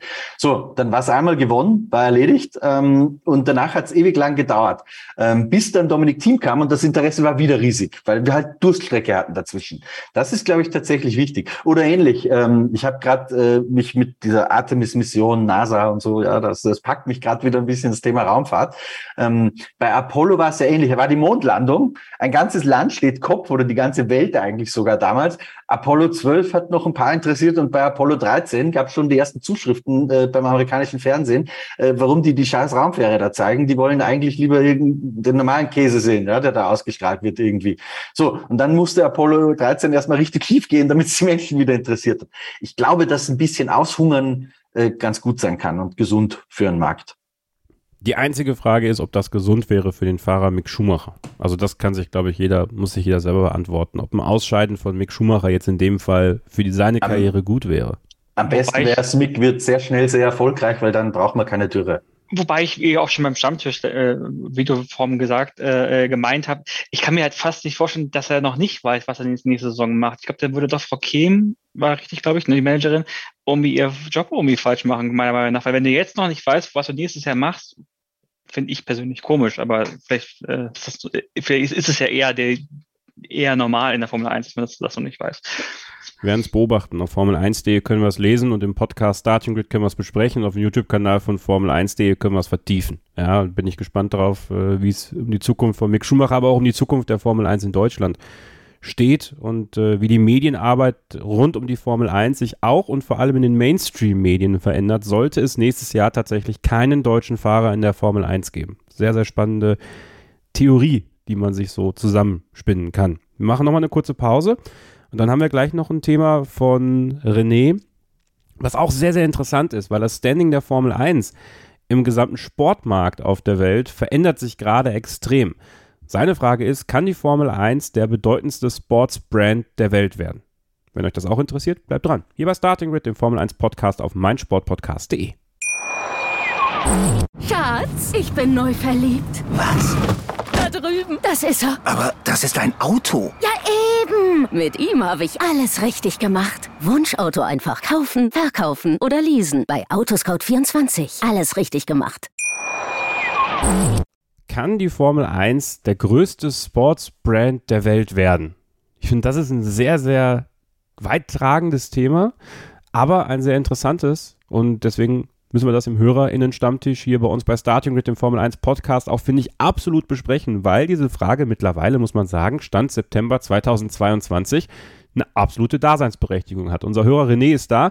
Du kannst mal deine Theorie dazu ein bisschen ausformulieren. Also wir hatten ja lange Jahre Bernie Ecclestone und ähm, wir haben ihn ja nicht mehr. Und Bernie Ecclestone war ja immer so ein bisschen der Bremsklopf im Punkto ähm, Internationalisierung, Social Media, unter anderem auch was Drive to Survive angeht. Mittlerweile erleben wir, dass die Formel 1 auch immer mehr in die Staaten geht, dass wir jetzt bald ein Dreirennen in den Staaten haben, dass Drive to Survive da ist. Das sind alles Kinder von Liberty Media und äh, auch die Einschaltquoten, wenn man sich jetzt die von Abu Dhabi anguckt, die waren bei über 100 Millionen. Nur zum Vergleich in den Staaten hat der, hat der Super Bowl knapp 100 Millionen Zuschauer gehabt. Und die Liberty Media will ja mehr auf den US-amerikanischen Markt. Und so gesehen ist da eine Menge Wachstumspotenzial, auch was den Vergleich zum, zu Indica noch angeht. Und äh, wenn das tatsächlich die Formel 1 ausschöpft, dass sie den US-amerikanischen Markt erobert, der ja irgendwie, ich sag mal, der, der wichtigste Markt ist, was die Repräsentanz weltweit angeht. Weil wenn wir heute mit jemandem über zum Beispiel NFL reden, dann redet keiner über die European NFL-Geschichte. Jeder redet über irgendein US-amerikanisches Team. Der, der Rest interessiert nicht, weil der Markt praktisch immer den Takt vorgibt. Und so gesehen ist der Markt ja auch sehr entscheidend. Und äh, Kevin, du hattest, glaube ich, wenn ich mich richtig entsinne, beim letzten äh, Stammtisch auf Formel1.de ähm, auch was äh, Franz Trost, den du zitiert hast, dass er gemeint hatte, dass, die, dass wir unbedingt auch ein Rennen haben sollten in China. Das war Frederik Vasseur. Okay, dann war es Vasseur, der die ja auch erkennt, dass dieser Markt auch eine Menge Potenzial bietet. Und äh, es gibt zum Beispiel auch ähm, im E-Sports-Bereich in China LOL, die Weltmeisterschaft, wo laut nicht verlässlichen Zahlen wohlgemerkt 200 Millionen Leute zugeschaut haben. Egal wie viel Wahrheit da nachher dran ist, das sind bei weitem mehr wie diese knapp eine Million Zuschauer, die wir in Deutschland haben.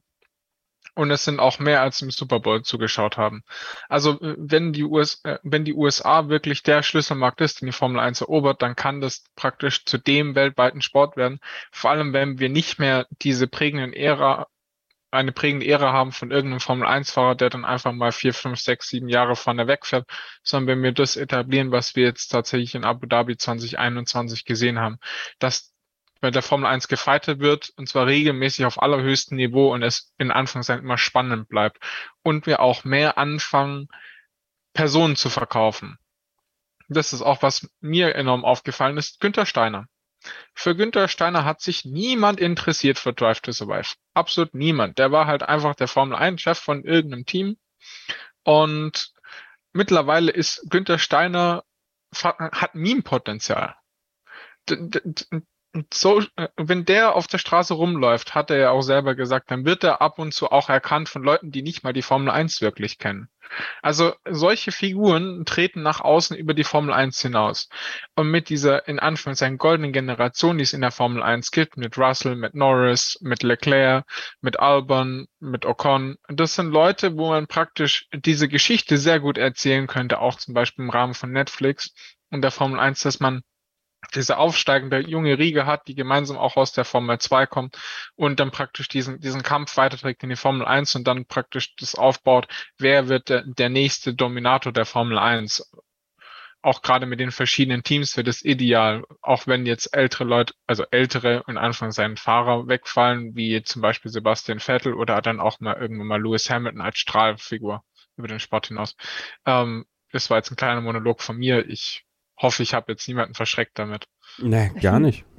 Ich finde, Lewis Hamilton ist eigentlich das perfekte Beispiel dafür. Also ich, der ist ja irgendwie, das ist wie mit Roger Federer auch, wenn der ist ja einfach irgendwie eine Marke an sich schon. Der hat so eine große Strahlkraft, der hat auch so eine große Bekanntheit über den Sport hinaus. Aber wie du schon gesagt hast, auch Günther Steiner. Ich glaube, Haas hat jetzt ja vor zwei, drei Wochen irgendwie T-Shirts mit seinen Sprüchen irgendwie veröffentlicht und die Seite war gleich mal down. Ja, also ich weiß auch gar nicht, da nicht, nicht früher drauf gekommen sind. Aber Gerade auch wenn du dir anguckst, die Lando Norris jetzt bei den Jüngeren, der hat ja quasi seine eigene digitale Marke auch fast etabliert, würde ich sagen. Hat ja auch quasi eine eigene Content-Management-Maschine mit diesem Quadrant, wo er ja auch selbst irgendwie CEO ist. Ähm, und was du auch angesprochen hast, auch das Thema E-Sport finde ich auch super spannend, weil ich glaube, das, das wird ja eh in der Zukunft interessant bleiben, hat natürlich auch durch Corona nochmal ein bisschen zugenommen, auch wenn jetzt vielleicht gerade die Phase ist, wo die Leute wieder mehr Bock auf den realen Sport haben, wo er halt wieder stattfindet. Aber ich habe schon das Gefühl, die Überschneidung bei der Formel 1 von Leuten, die den Sport gucken und selbst E-Sport betreiben, was er sich dann mit dem Formel 1 spielt, die ist relativ groß. Und ich könnte es mir auch vorstellen, dass es daran liegt, dass zum Beispiel Fußball kann ja auch jeder spielen. Jeder hat irgendwie mal einen Fußball in der Hand gehabt und irgendwie mal ein bisschen rumgekickt. Aber die Formel 1 ist ja sehr unnahbar als Sport als solcher. Und ich glaube, so mit diesem Formel 1-Spiel kommt man wahrscheinlich, wenn man jetzt nicht gerade Kart fährt, fast am nächsten an den Sport ran, wie man quasi kann. Und wenn man auch ähm, Thema Content Creation irgendwie anguckt, auch durch Fans, wie viele YouTube-Kanäle es heutzutage gibt. Es gibt die Pitstop Boys, die Songs über Max Verstappen machen, die teilweise sogar in den Charts in Holland landen. Du hast irgendwie zahlreiche Meme-Accounts. Ähm, also es entsteht irgendwie so eine Gemeinschaft, auch wenn die auf Social Media vielleicht nicht immer ganz äh, gesund funktioniert, wenn wir Twitter angucken, aber generell spielen so viele Elemente irgendwie zusammen, die auch große Möglichkeiten irgendwie bieten, Fangruppen und auch Interaktion zu schaffen und daraus auch irgendwie ja vielleicht auch neue Wege der Monetarisierung dann irgendwie rauszubilden und so den Sport dann quasi auch über über lange Zeit am Leben zu halten. Und ich finde es extrem spannend auch zu sehen, was die Formel 1 jetzt auch so als Marke für ein krasses Wachstum hingelegt hat oder auch was so die Anhängerschaft anbetrifft, weil ich glaube, es ist ja eigentlich relativ schwer für Sportarten, so ihre Zielgruppe oder ihre ja, Anhängerschaft generell zu erweitern und auch so zu diversifizieren, wie das jetzt mit der Formel 1 auch passiert ist, weil Menschen, glaube ich, generell eher dazu neigen, ihren Gewohnheiten treu zu bleiben und das ein sehr langer Prozess eigentlich ist. Von daher finde ich es schon beeindruckend, wie ja auch Liberty Media das jetzt in den vergangenen vier, fünf Jahren geschafft hat. Also ich glaube, äh, zu dem Thema, ich finde es erstmal super. Ähm, äh, zu dem Thema ist, glaube ich, äh, Formel 1 hat gerade eine Riesenchance. Ich glaube, wir, oder zumindest, wenn man Fußballfan gerade ist, ähm, äh, und man, glaube ich, jetzt gestern, glaube ich, war das Spiel oder so. Ist, da fängt schon an. Äh, man ist, glaube ich, in Sachen Fußball schon so überdrüssig, dass es halt einfach so viele Spiele gibt und auch mittlerweile schon keine, keine Spieler mehr, mehr gucken möchte, je nachdem. Ich glaube, da hat die Formel 1, glaube ich, so ein so eine Chance, in diese Nische reinzugehen. Weil jetzt haben wir dieses, die WM demnächst, so nach dem Motto, da überlege ich bis heute noch, ob ich sie mir wirklich angucke. Formel 1 weiß ich, ja, schaue ich auf jeden Fall. Also ich glaube, das ist so eine Nische, die sie jetzt äh, äh, quasi einnehmen könnten. Also und halt da vielleicht auch ähm, Zuschauer mit gewinnen könnten, die sagen, okay, Fußball nicht 70, 80 Spiele pro Jahr, sondern halt mir reichen die 20, maximal 25 Rennen so nach, nach dem Motto. Also das könnten, das könnte passieren. Wobei man natürlich dann auch, wenn man sich den Markt anschaut, in Europa und auch in Lateinamerika ist das Fußball natürlich der Standard, was Sport angeht. Also es geht immer um Fußball in Anführungszeichen, wenn es um Sport geht. Wenn man in den USA ist, dann geht es sehr viel auch um NFL. Da spielt Fußball eine geringere Rolle. Die sind auch auf dem aufsteigenden Ast. Aber für die Formel 1 geht es hier darum, den Weltmarkt zu erobern als Brand. Das heißt unter anderem auch die Staaten und Europa und Asien. Und so gesehen kann die Formel 1 es vielleicht schaffen, als einer der wenigen globalen Brands, dadurch, dass sie ja auch global agieren mit ihren Rennen und überall in Anführungszeichen zu Hause sind, und dadurch sich viel mehr Fans sichern in den unterschiedlichsten Metiers und somit ein praktisch ein großer Teil werden und nicht fokussieren auf ein spezielles Land oder eine Region.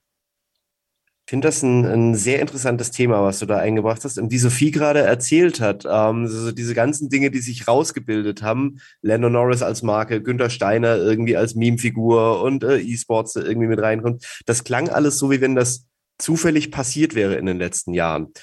Und ähm, das sehe ich ganz anders. Ich glaube, das ist ein riesen, das ist wahrscheinlich das größte Medienprojekt, was es jemals gab. Ich habe vor ein paar Jahren, als Liberty Media das eben übernommen hat und gesagt hat, so, wir wollen diesen Sport nach vorne bringen, wir wollen den jetzt, wir wollen dem irgendwie einen vernünftigen internationalen Eventcharakter verleihen, habe ich gedacht, ja, mal gucken, was passiert. Dann kam irgendwann, jetzt tritt mal irgendwie Green Day an der Strecke auf und ich dachte so, ah ja, okay, die Amis, die denken einfach, man stellt irgendwo eine Rockband hin und dann wird alles gut. Aber je mehr man sich dieses Projekt anguckt, ne, desto mehr Puzzlestücke kommen da zusammen und desto mehr merkt man auch, wie die Formel 1 an jeder Stelle immer mehr und mehr Kontrolle über ihre Marke übernimmt.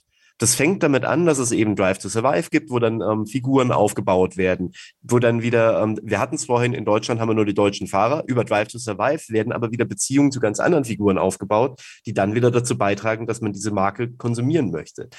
Ähm, die Fernsehübertragung, die ja ich kann mich da noch dran erinnern, wie man früher immer, wie sich RTL immer gefreut hat, wenn sie die deutschen Rennen quasi da die eigene Regie machen durften und dann ähm, ganz stolz waren, wenn sie bestimmte Kameraperspektiven hatten.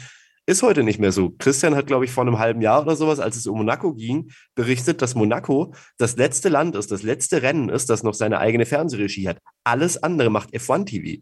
Die haben ein komplettes, einen kompletten Park, einen kompletten, äh, komplettes Team mit Equipment und allem aufgebaut, was genauso wie die Formel 1 Teams von Rennen zu Rennen fährt und dort das eigene Broadcast-Signal ähm, erstellt.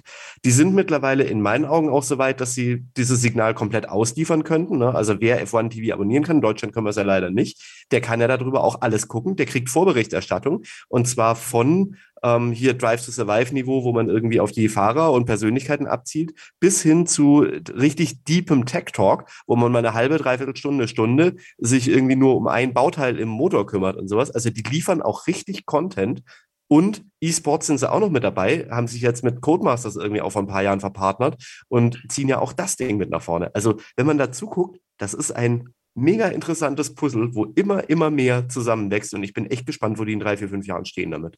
Das Einzige, was mich nervt an F1 TV, ist, dass du aus den Vorberichten in einen neuen Stream gehen musst, um das Rennen zu sehen. Das könnte man vielleicht noch irgendwie gescheiter lösen. Zumindest ist es bei mir so, wenn ich über PC schaue. Ich weiß nicht, ob es auf anderen Plattformen eleganter gelöst ist.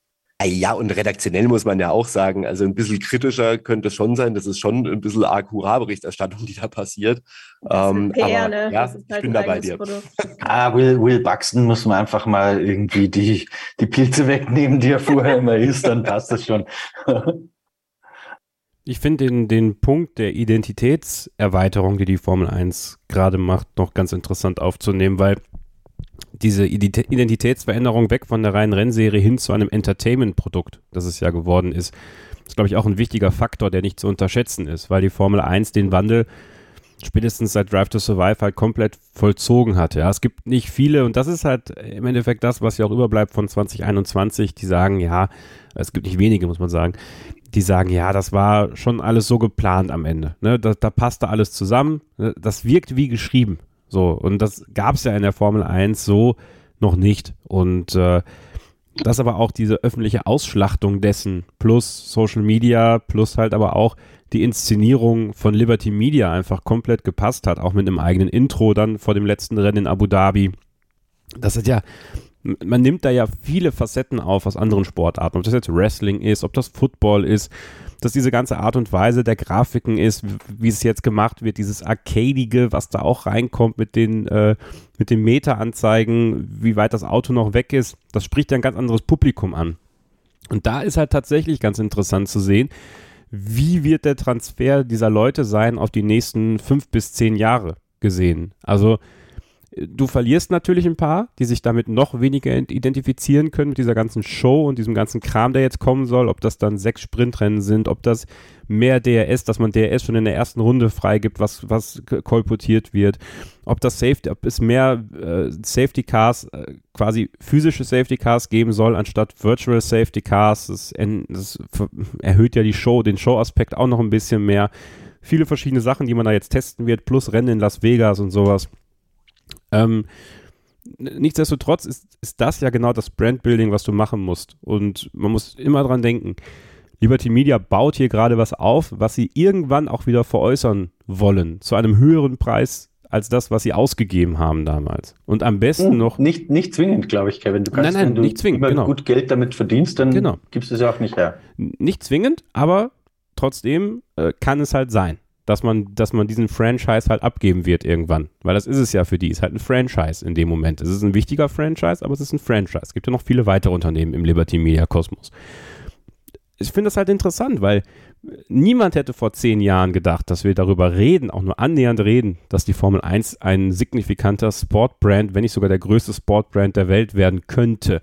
Und das zeigt ja alleine schon diese, insgesamt positive Entwicklung, die das äh, genommen hat, seitdem Liberty Media das Ganze hat und auch eben nochmal andere Fanschichten anspricht, als nur den reinen äh, Petrolhead, der gerne Autorennen guckt. Ich glaube, gerade dieses Thema Petrolhead, davon verabschiedet sich die Formel 1 gerade dieses, wir sind Michael Schumacher Fan und da muss ein guter Benziner rein in das Auto und dann prompt es schön. Ähm, eigentlich kann man ja bloß darauf warten, dass, ich glaube 2030 war das, die Exklusivrechte der FIA für rein elektrische Formelserien ablaufen gegenüber der Formel E. Ich glaube, ich bin da richtig informiert, oder? Ähm, und, oder, Christian? Ja, also die, die laufen ab. Ich weiß aber ehrlich gesagt das Jahr nicht ganz genau. Mhm. Aber das ist so, ja. Und wenn das passiert, dann wird die Formel 1 auch noch, wahrscheinlich auch noch rein elektrisch. Und dann hast du halt diesen, auch noch diesen Nachhaltigkeitsaspekt, den auch gerade wieder die jungen Leute richtig gut finden. Und wenn du dann diesen Nachhaltigkeitsaspekt mitförderst, mit diesem Aufbau, den gerade auch Kevin sehr schön äh, aufgezeigt hat, dann hast du genau diesen riesigen Sportsbrand, den dann die Formel 1 werden kann. Und du hast halt so viele Storylines und so viele Geschichten, die du erzählen kannst. Du kannst ja zu jedem Fahrer jede Saison eine Geschichte erzählen. Wie, wie, wie, wie sein Art des Rennenfahrens aussieht, wie sie gegeneinander antreten. Und auch gerade eben wurde das Thema E-Sports genannt. Wir haben ja sehr viele Formel 1-Fahrer, die gerne E-Sports betreiben. Egal, ob das Max Verstappen, George Russell, Lando Norris ist. Ich glaube, Albon fährt auch ganz gerne. Yuki Tsunoda ist zum Beispiel auch so ein schönes Beispiel, der laut äh, seinem Teamchef ein bisschen zu viel Zeit vor der Playstation gerne mal verbringt dass man da vielleicht dann auch noch mehr den E-Sport fördern kann, indem man genau diese großen Personen und fast schon Marken, also Max ist ja auch schon eine Marke, dann nimmt und dann sie gezielt da einsetzt, um das noch mehr zu pushen. Es ist auch ähm, so, wenn du mal siehst, es ist ja immer so, schaut euch alte Rennen an. Ja, das ist jetzt immer, es hat nichts mit der guten alten Zeit zu tun, aber schaut euch doch auch mal an, wer gezeigt wird im Fernsehen, auf den Tribünen. Ja, also da wird dann halt noch der kernige Schumi-Fan mit der Jeansweste, nass geschwitzt, mit der, mit, der, mit der Gaströte in der Hand gezeigt, wie er eine Fluppe im Maul hat und äh, sich das Felddienst runterkippt, ja. Aber die Fans, die jetzt gezeigt werden, es ist ja, es soll als sehr attraktiver Sport funktionieren. Ne? Influencer werden dafür genutzt. Äh, die TV-Einblendungen der Fans sind bewusst gewählt. Man versucht sehr viele Frauen einzublenden. Man versucht sehr viele Kinder einzublenden. Also im Grunde genommen ist Sophie der Prototyp-Fan, den sie haben möchten. Frau, jung, begeisterungsfähig und ganz anders als das, was die Formel 1-Fans mal waren. Ja? Und das ist auch nicht verkehrt, das ist auch in Ordnung. Ähm, wie gesagt, man verliert ein bisschen was dadurch, man gewinnt aber auch die Möglichkeit, eine riesige Fanschicht, die man vorher hat, neu dazu zu gewinnen, die du dann wiederum mit einem klugen Marketing, mit jungen äh, Menschen, die als ähm, ja, als, als, wie sagt man so, als Fackelträger funktionieren können für diese Serie, die nochmal eigene Sachen einbringen, charakterlich oder mit ihren Aktivitäten, die dann sogar noch interessanter sein könnten, gerade für ähm, die, die Frauen, die im, in dem Markt sehr, sehr gewünscht sind für Werbekunden, aber eben auch als Sympathieträger auch innerhalb der Fanszenen, innerhalb der Fanschichten, gerade bei US-amerikanischen Unternehmen, das darf man nicht unterschätzen. Also In der werbewirksamen ähm, 18 bis 49 Variante sind halt die Frauen nochmal die, die extra gerne gewollt werden und auch für Werbepartner interessant sind, gerade in den Staaten.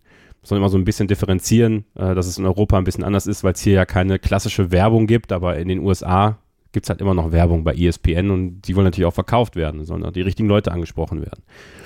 Nichtsdestotrotz, um diesen Punkt rund zu machen, ist diese Identitätsverschiebung, die die Formel 1 gemacht hat, äh, zu einem sehr cleanen, einem sehr sauberen Sport, ähm, möglichst auch fair, also ähm, auch, auch wenig Assi, ja, auch auf den Tribünen wenig Assi. Also auch, also ich glaube, Liberty gefällt das auch gar nicht, dass diese ganzen Fackeln geworfen werden. Also nicht geworfen ist, was jetzt einmalig passiert, zum Glück in den Niederlanden. Aber ähm, das sind halt so, das sind halt so Sachen, ähm, ja, die die Formel 1 für viele nicht mehr so attraktiv macht, die es vielleicht vorher mal war. Aber die, das Wachstumspotenzial ist mit dem neuen Publikum wesentlich größer als mit dem alten Publikum. Ich würde da mal auch reingehen. Äh, vorhin ist das Wort Diversifizierung gefallen. Du hast das jetzt gerade alles so ein bisschen runtergebrochen, wie wenn quasi, sag mal, der neue Fan ist Sophie Affelt und, und das ist so das Vorbild. Ich glaube, die, die denken eher in so ähm, Bereichen von Fans. Also ich, ich weiß nicht, ob sie nicht doch auch diese Petrolheads noch mit ansprechen, eben mit so jemandem wie ähm, äh, Will Buxton, den wir ja vorhin hatten, ne? der, der ja doch irgendwie naja, immer sehr energetisch und, und sehr haut drauf irgendwie unterwegs ist. Aber das, das, was du halt an, den, an, an dem Content auf F1 TV auch siehst, ist eben, dass sie zum einen so, so ganz krass darauf Wert legen, zu zeigen, hey, wir sind hier top-notch, was Ingenieurskunst angeht. Also wir sind die ganz krassen und wenn du irgendwie richtig was drauf hast als Ingenieur, dann willst du verstehen, was wir tun und auf der anderen Seite halt dieses ganze Drama-Ding bedienen mit eben sowas wie Drive to Survive, ähm, dort eben diese, diese jungen Leute und diese Konflikte auch aufbauschen, ja, auch teilweise übertreiben, um dort eben den Effekt mit reinzuhaben. Das sind aber für mich zwei vollkommen getrennte Fangruppen. Die einen, die halt Richtig. Bock auf Drama haben und Soap Opera und die anderen, die äh, moderner, modernen Schrauber vielleicht sind. Richtig. Und die wichtigere Fangruppe sind, ist die Drama-Fangruppe am Ende, weil die zahlt das Ding ist ja, es geht ja. ja. um die Emotionen, die die Formel 1 schaffen will. Und Emotionen fördern ja dazu, dass Leute Geld auszugeben. Genau. Wenn du diese Emotionen förderst, dann erwischst du die Leute genau da kalt, wo du sie gerne hättest. Und genau das ist ja der Punkt bei, bei diesen Leuten, die bei Drama mit dabei sind, die sind sehr emotionalisiert. Und das möchtest du ja eigentlich erreichen. Du möchtest ja das nicht, dass der Fan sich überlegt, so, ist es mir das 25 Euro wert, Sky im Monat zu haben oder Sky anzuschauen?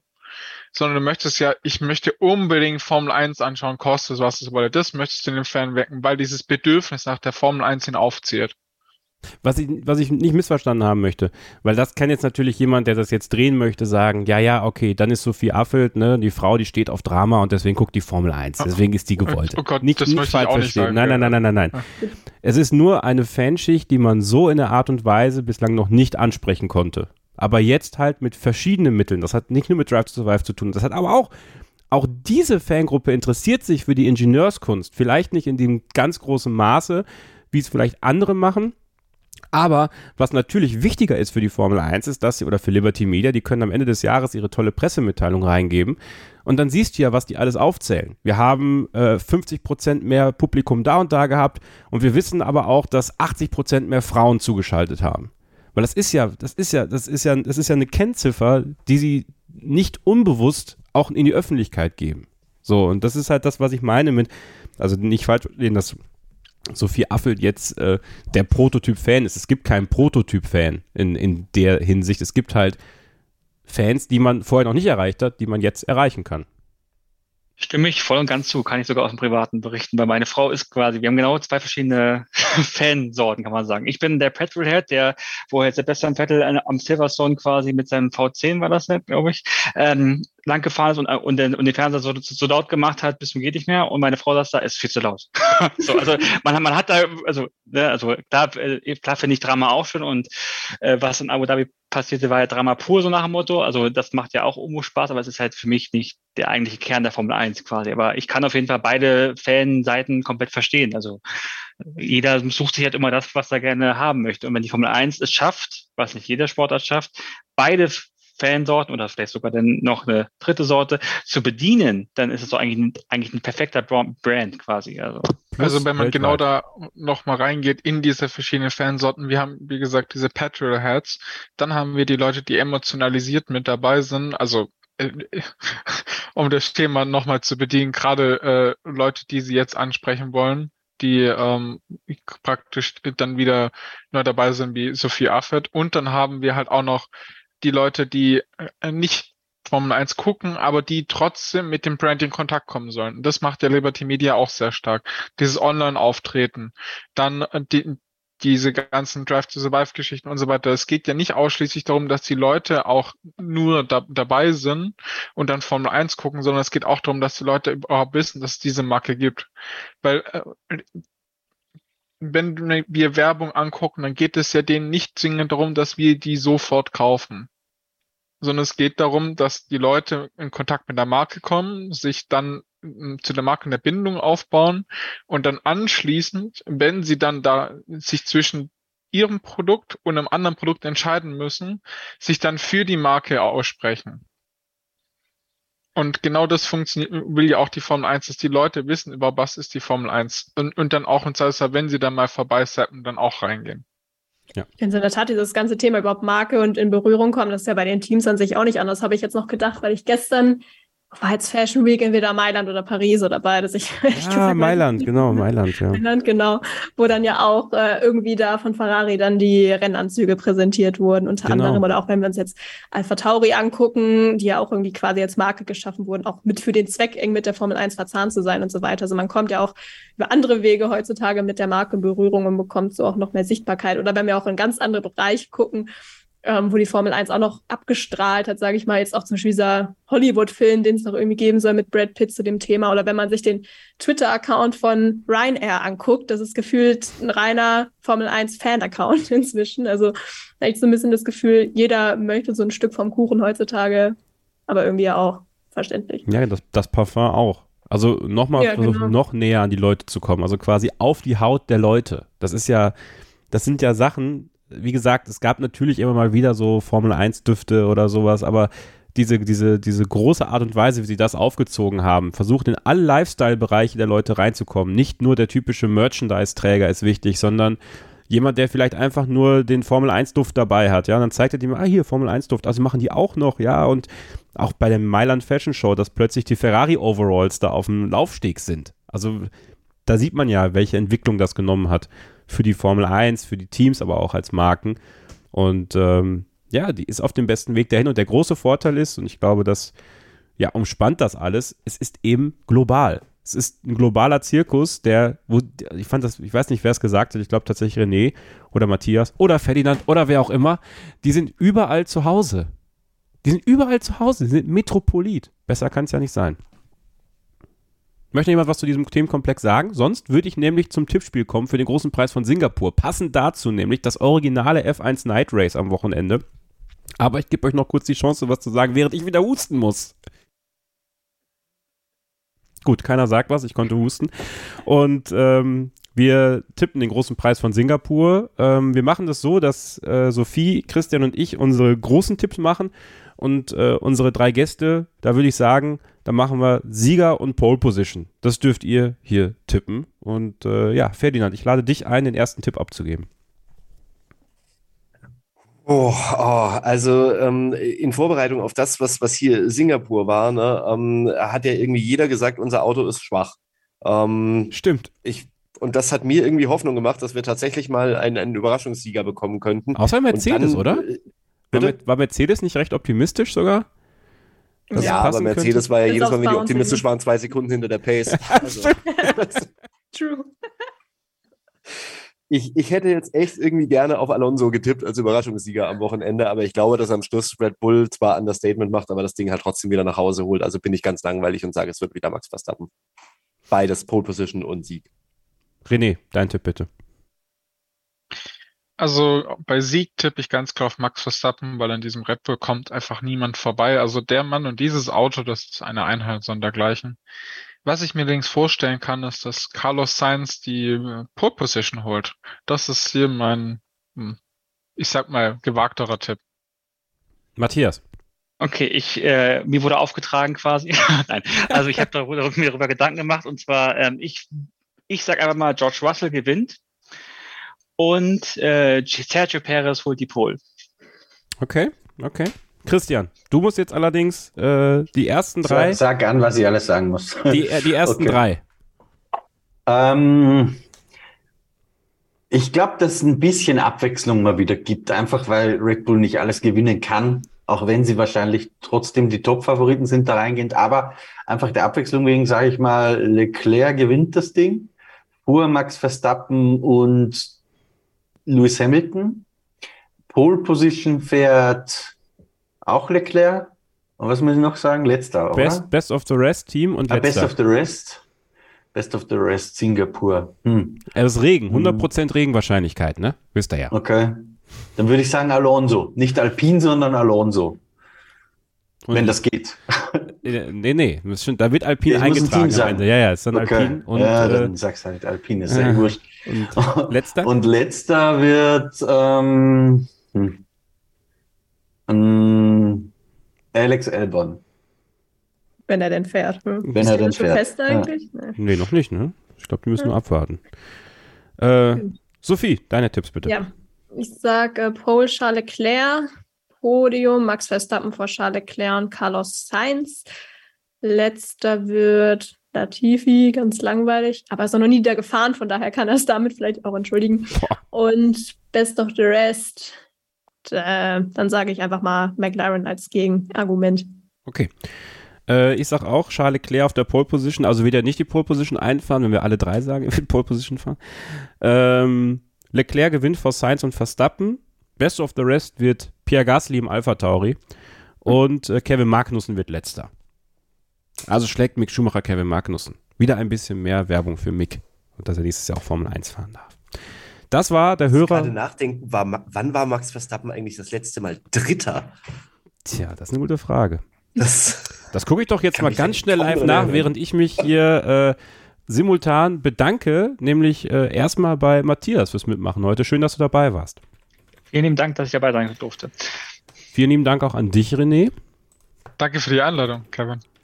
So, dann bedanke ich mich jetzt erstmal bei Christian Nimmervoll, weil ich hier noch weiterschauen muss. Bitte Meine- gerne. Meine Statistikseite ist, warte mal, so. So, und dann bedanke ich mich äh, bei Sophie Affelt, weil ich immer noch suchen muss. Ich könnte jetzt schneiden, aber ich mache es einfach nicht. Das ist mein Podcast. Ich mache das, was ich will. Äh, Sophie, vielen Dank, dass du mitgemacht hast. Ja, sehr, sehr gerne. Ich freue mich sehr, dass dieser Stammtisch mal wieder zustande gekommen ist. Ist ja doch schon ein bisschen her, das letzte Mal. Also war cool, mal wieder ein bisschen zu diskutieren. So, und jetzt habe ich noch zwei, drei Sätze mehr gesagt, um dir mehr Zeit zu geben. Ich Und weiß nicht, ob es funktioniert hat. Es hat funktioniert, Ferdinand. Es ist gar nicht so lange her. Monaco 2022. Stimmt. ach was. Ja. So viel Gewonnen, Rennen kann man dann das mal vergessen. Das gewonnen. Ja, das ist es doch. Das war der Sieg von Sergio Perez. Wir erinnern uns schon gar nicht mehr dran. Das war die Phase, als wir dachten, der wird Weltmeister. Long time ago. Ach, das, ja. Okay. Das war Perez, Sainz und Verstappen. So. Und jetzt kommst du. Ferdinand, vielen Dank, dass du dabei warst heute. Ein lange gehegter Dream come true. Vielen Dank für die Einladung. Kommt gerne nochmal wieder und äh, euch allen vielen Dank fürs Zuhören. Viel, viel Spaß am Wochenende beim großen Preis von Singapur. Natürlich auch gerne in die Formel 1.de Livestreams schauen. Von Donnerstag bis Sonntag sind wir da wieder mit dabei. Die Watch Party gibt's am Sonntag auch, wenn ihr einen Alternativkommentar haben möchtet. Und Starting Grid natürlich überall abonnieren, bewerten, am liebsten mit fünf Sternen. Und nächste Woche dann wieder dabei sein, wenn wir ja die Analyse von Singapur und die kleine Vorschau auf Suzuka machen. Dann, wenn Max Verstappen wahrscheinlich wirklich Formel 1 Weltmeister wird. In diesem Sinne, bleibt gesund, passt aufeinander auf und keep racing.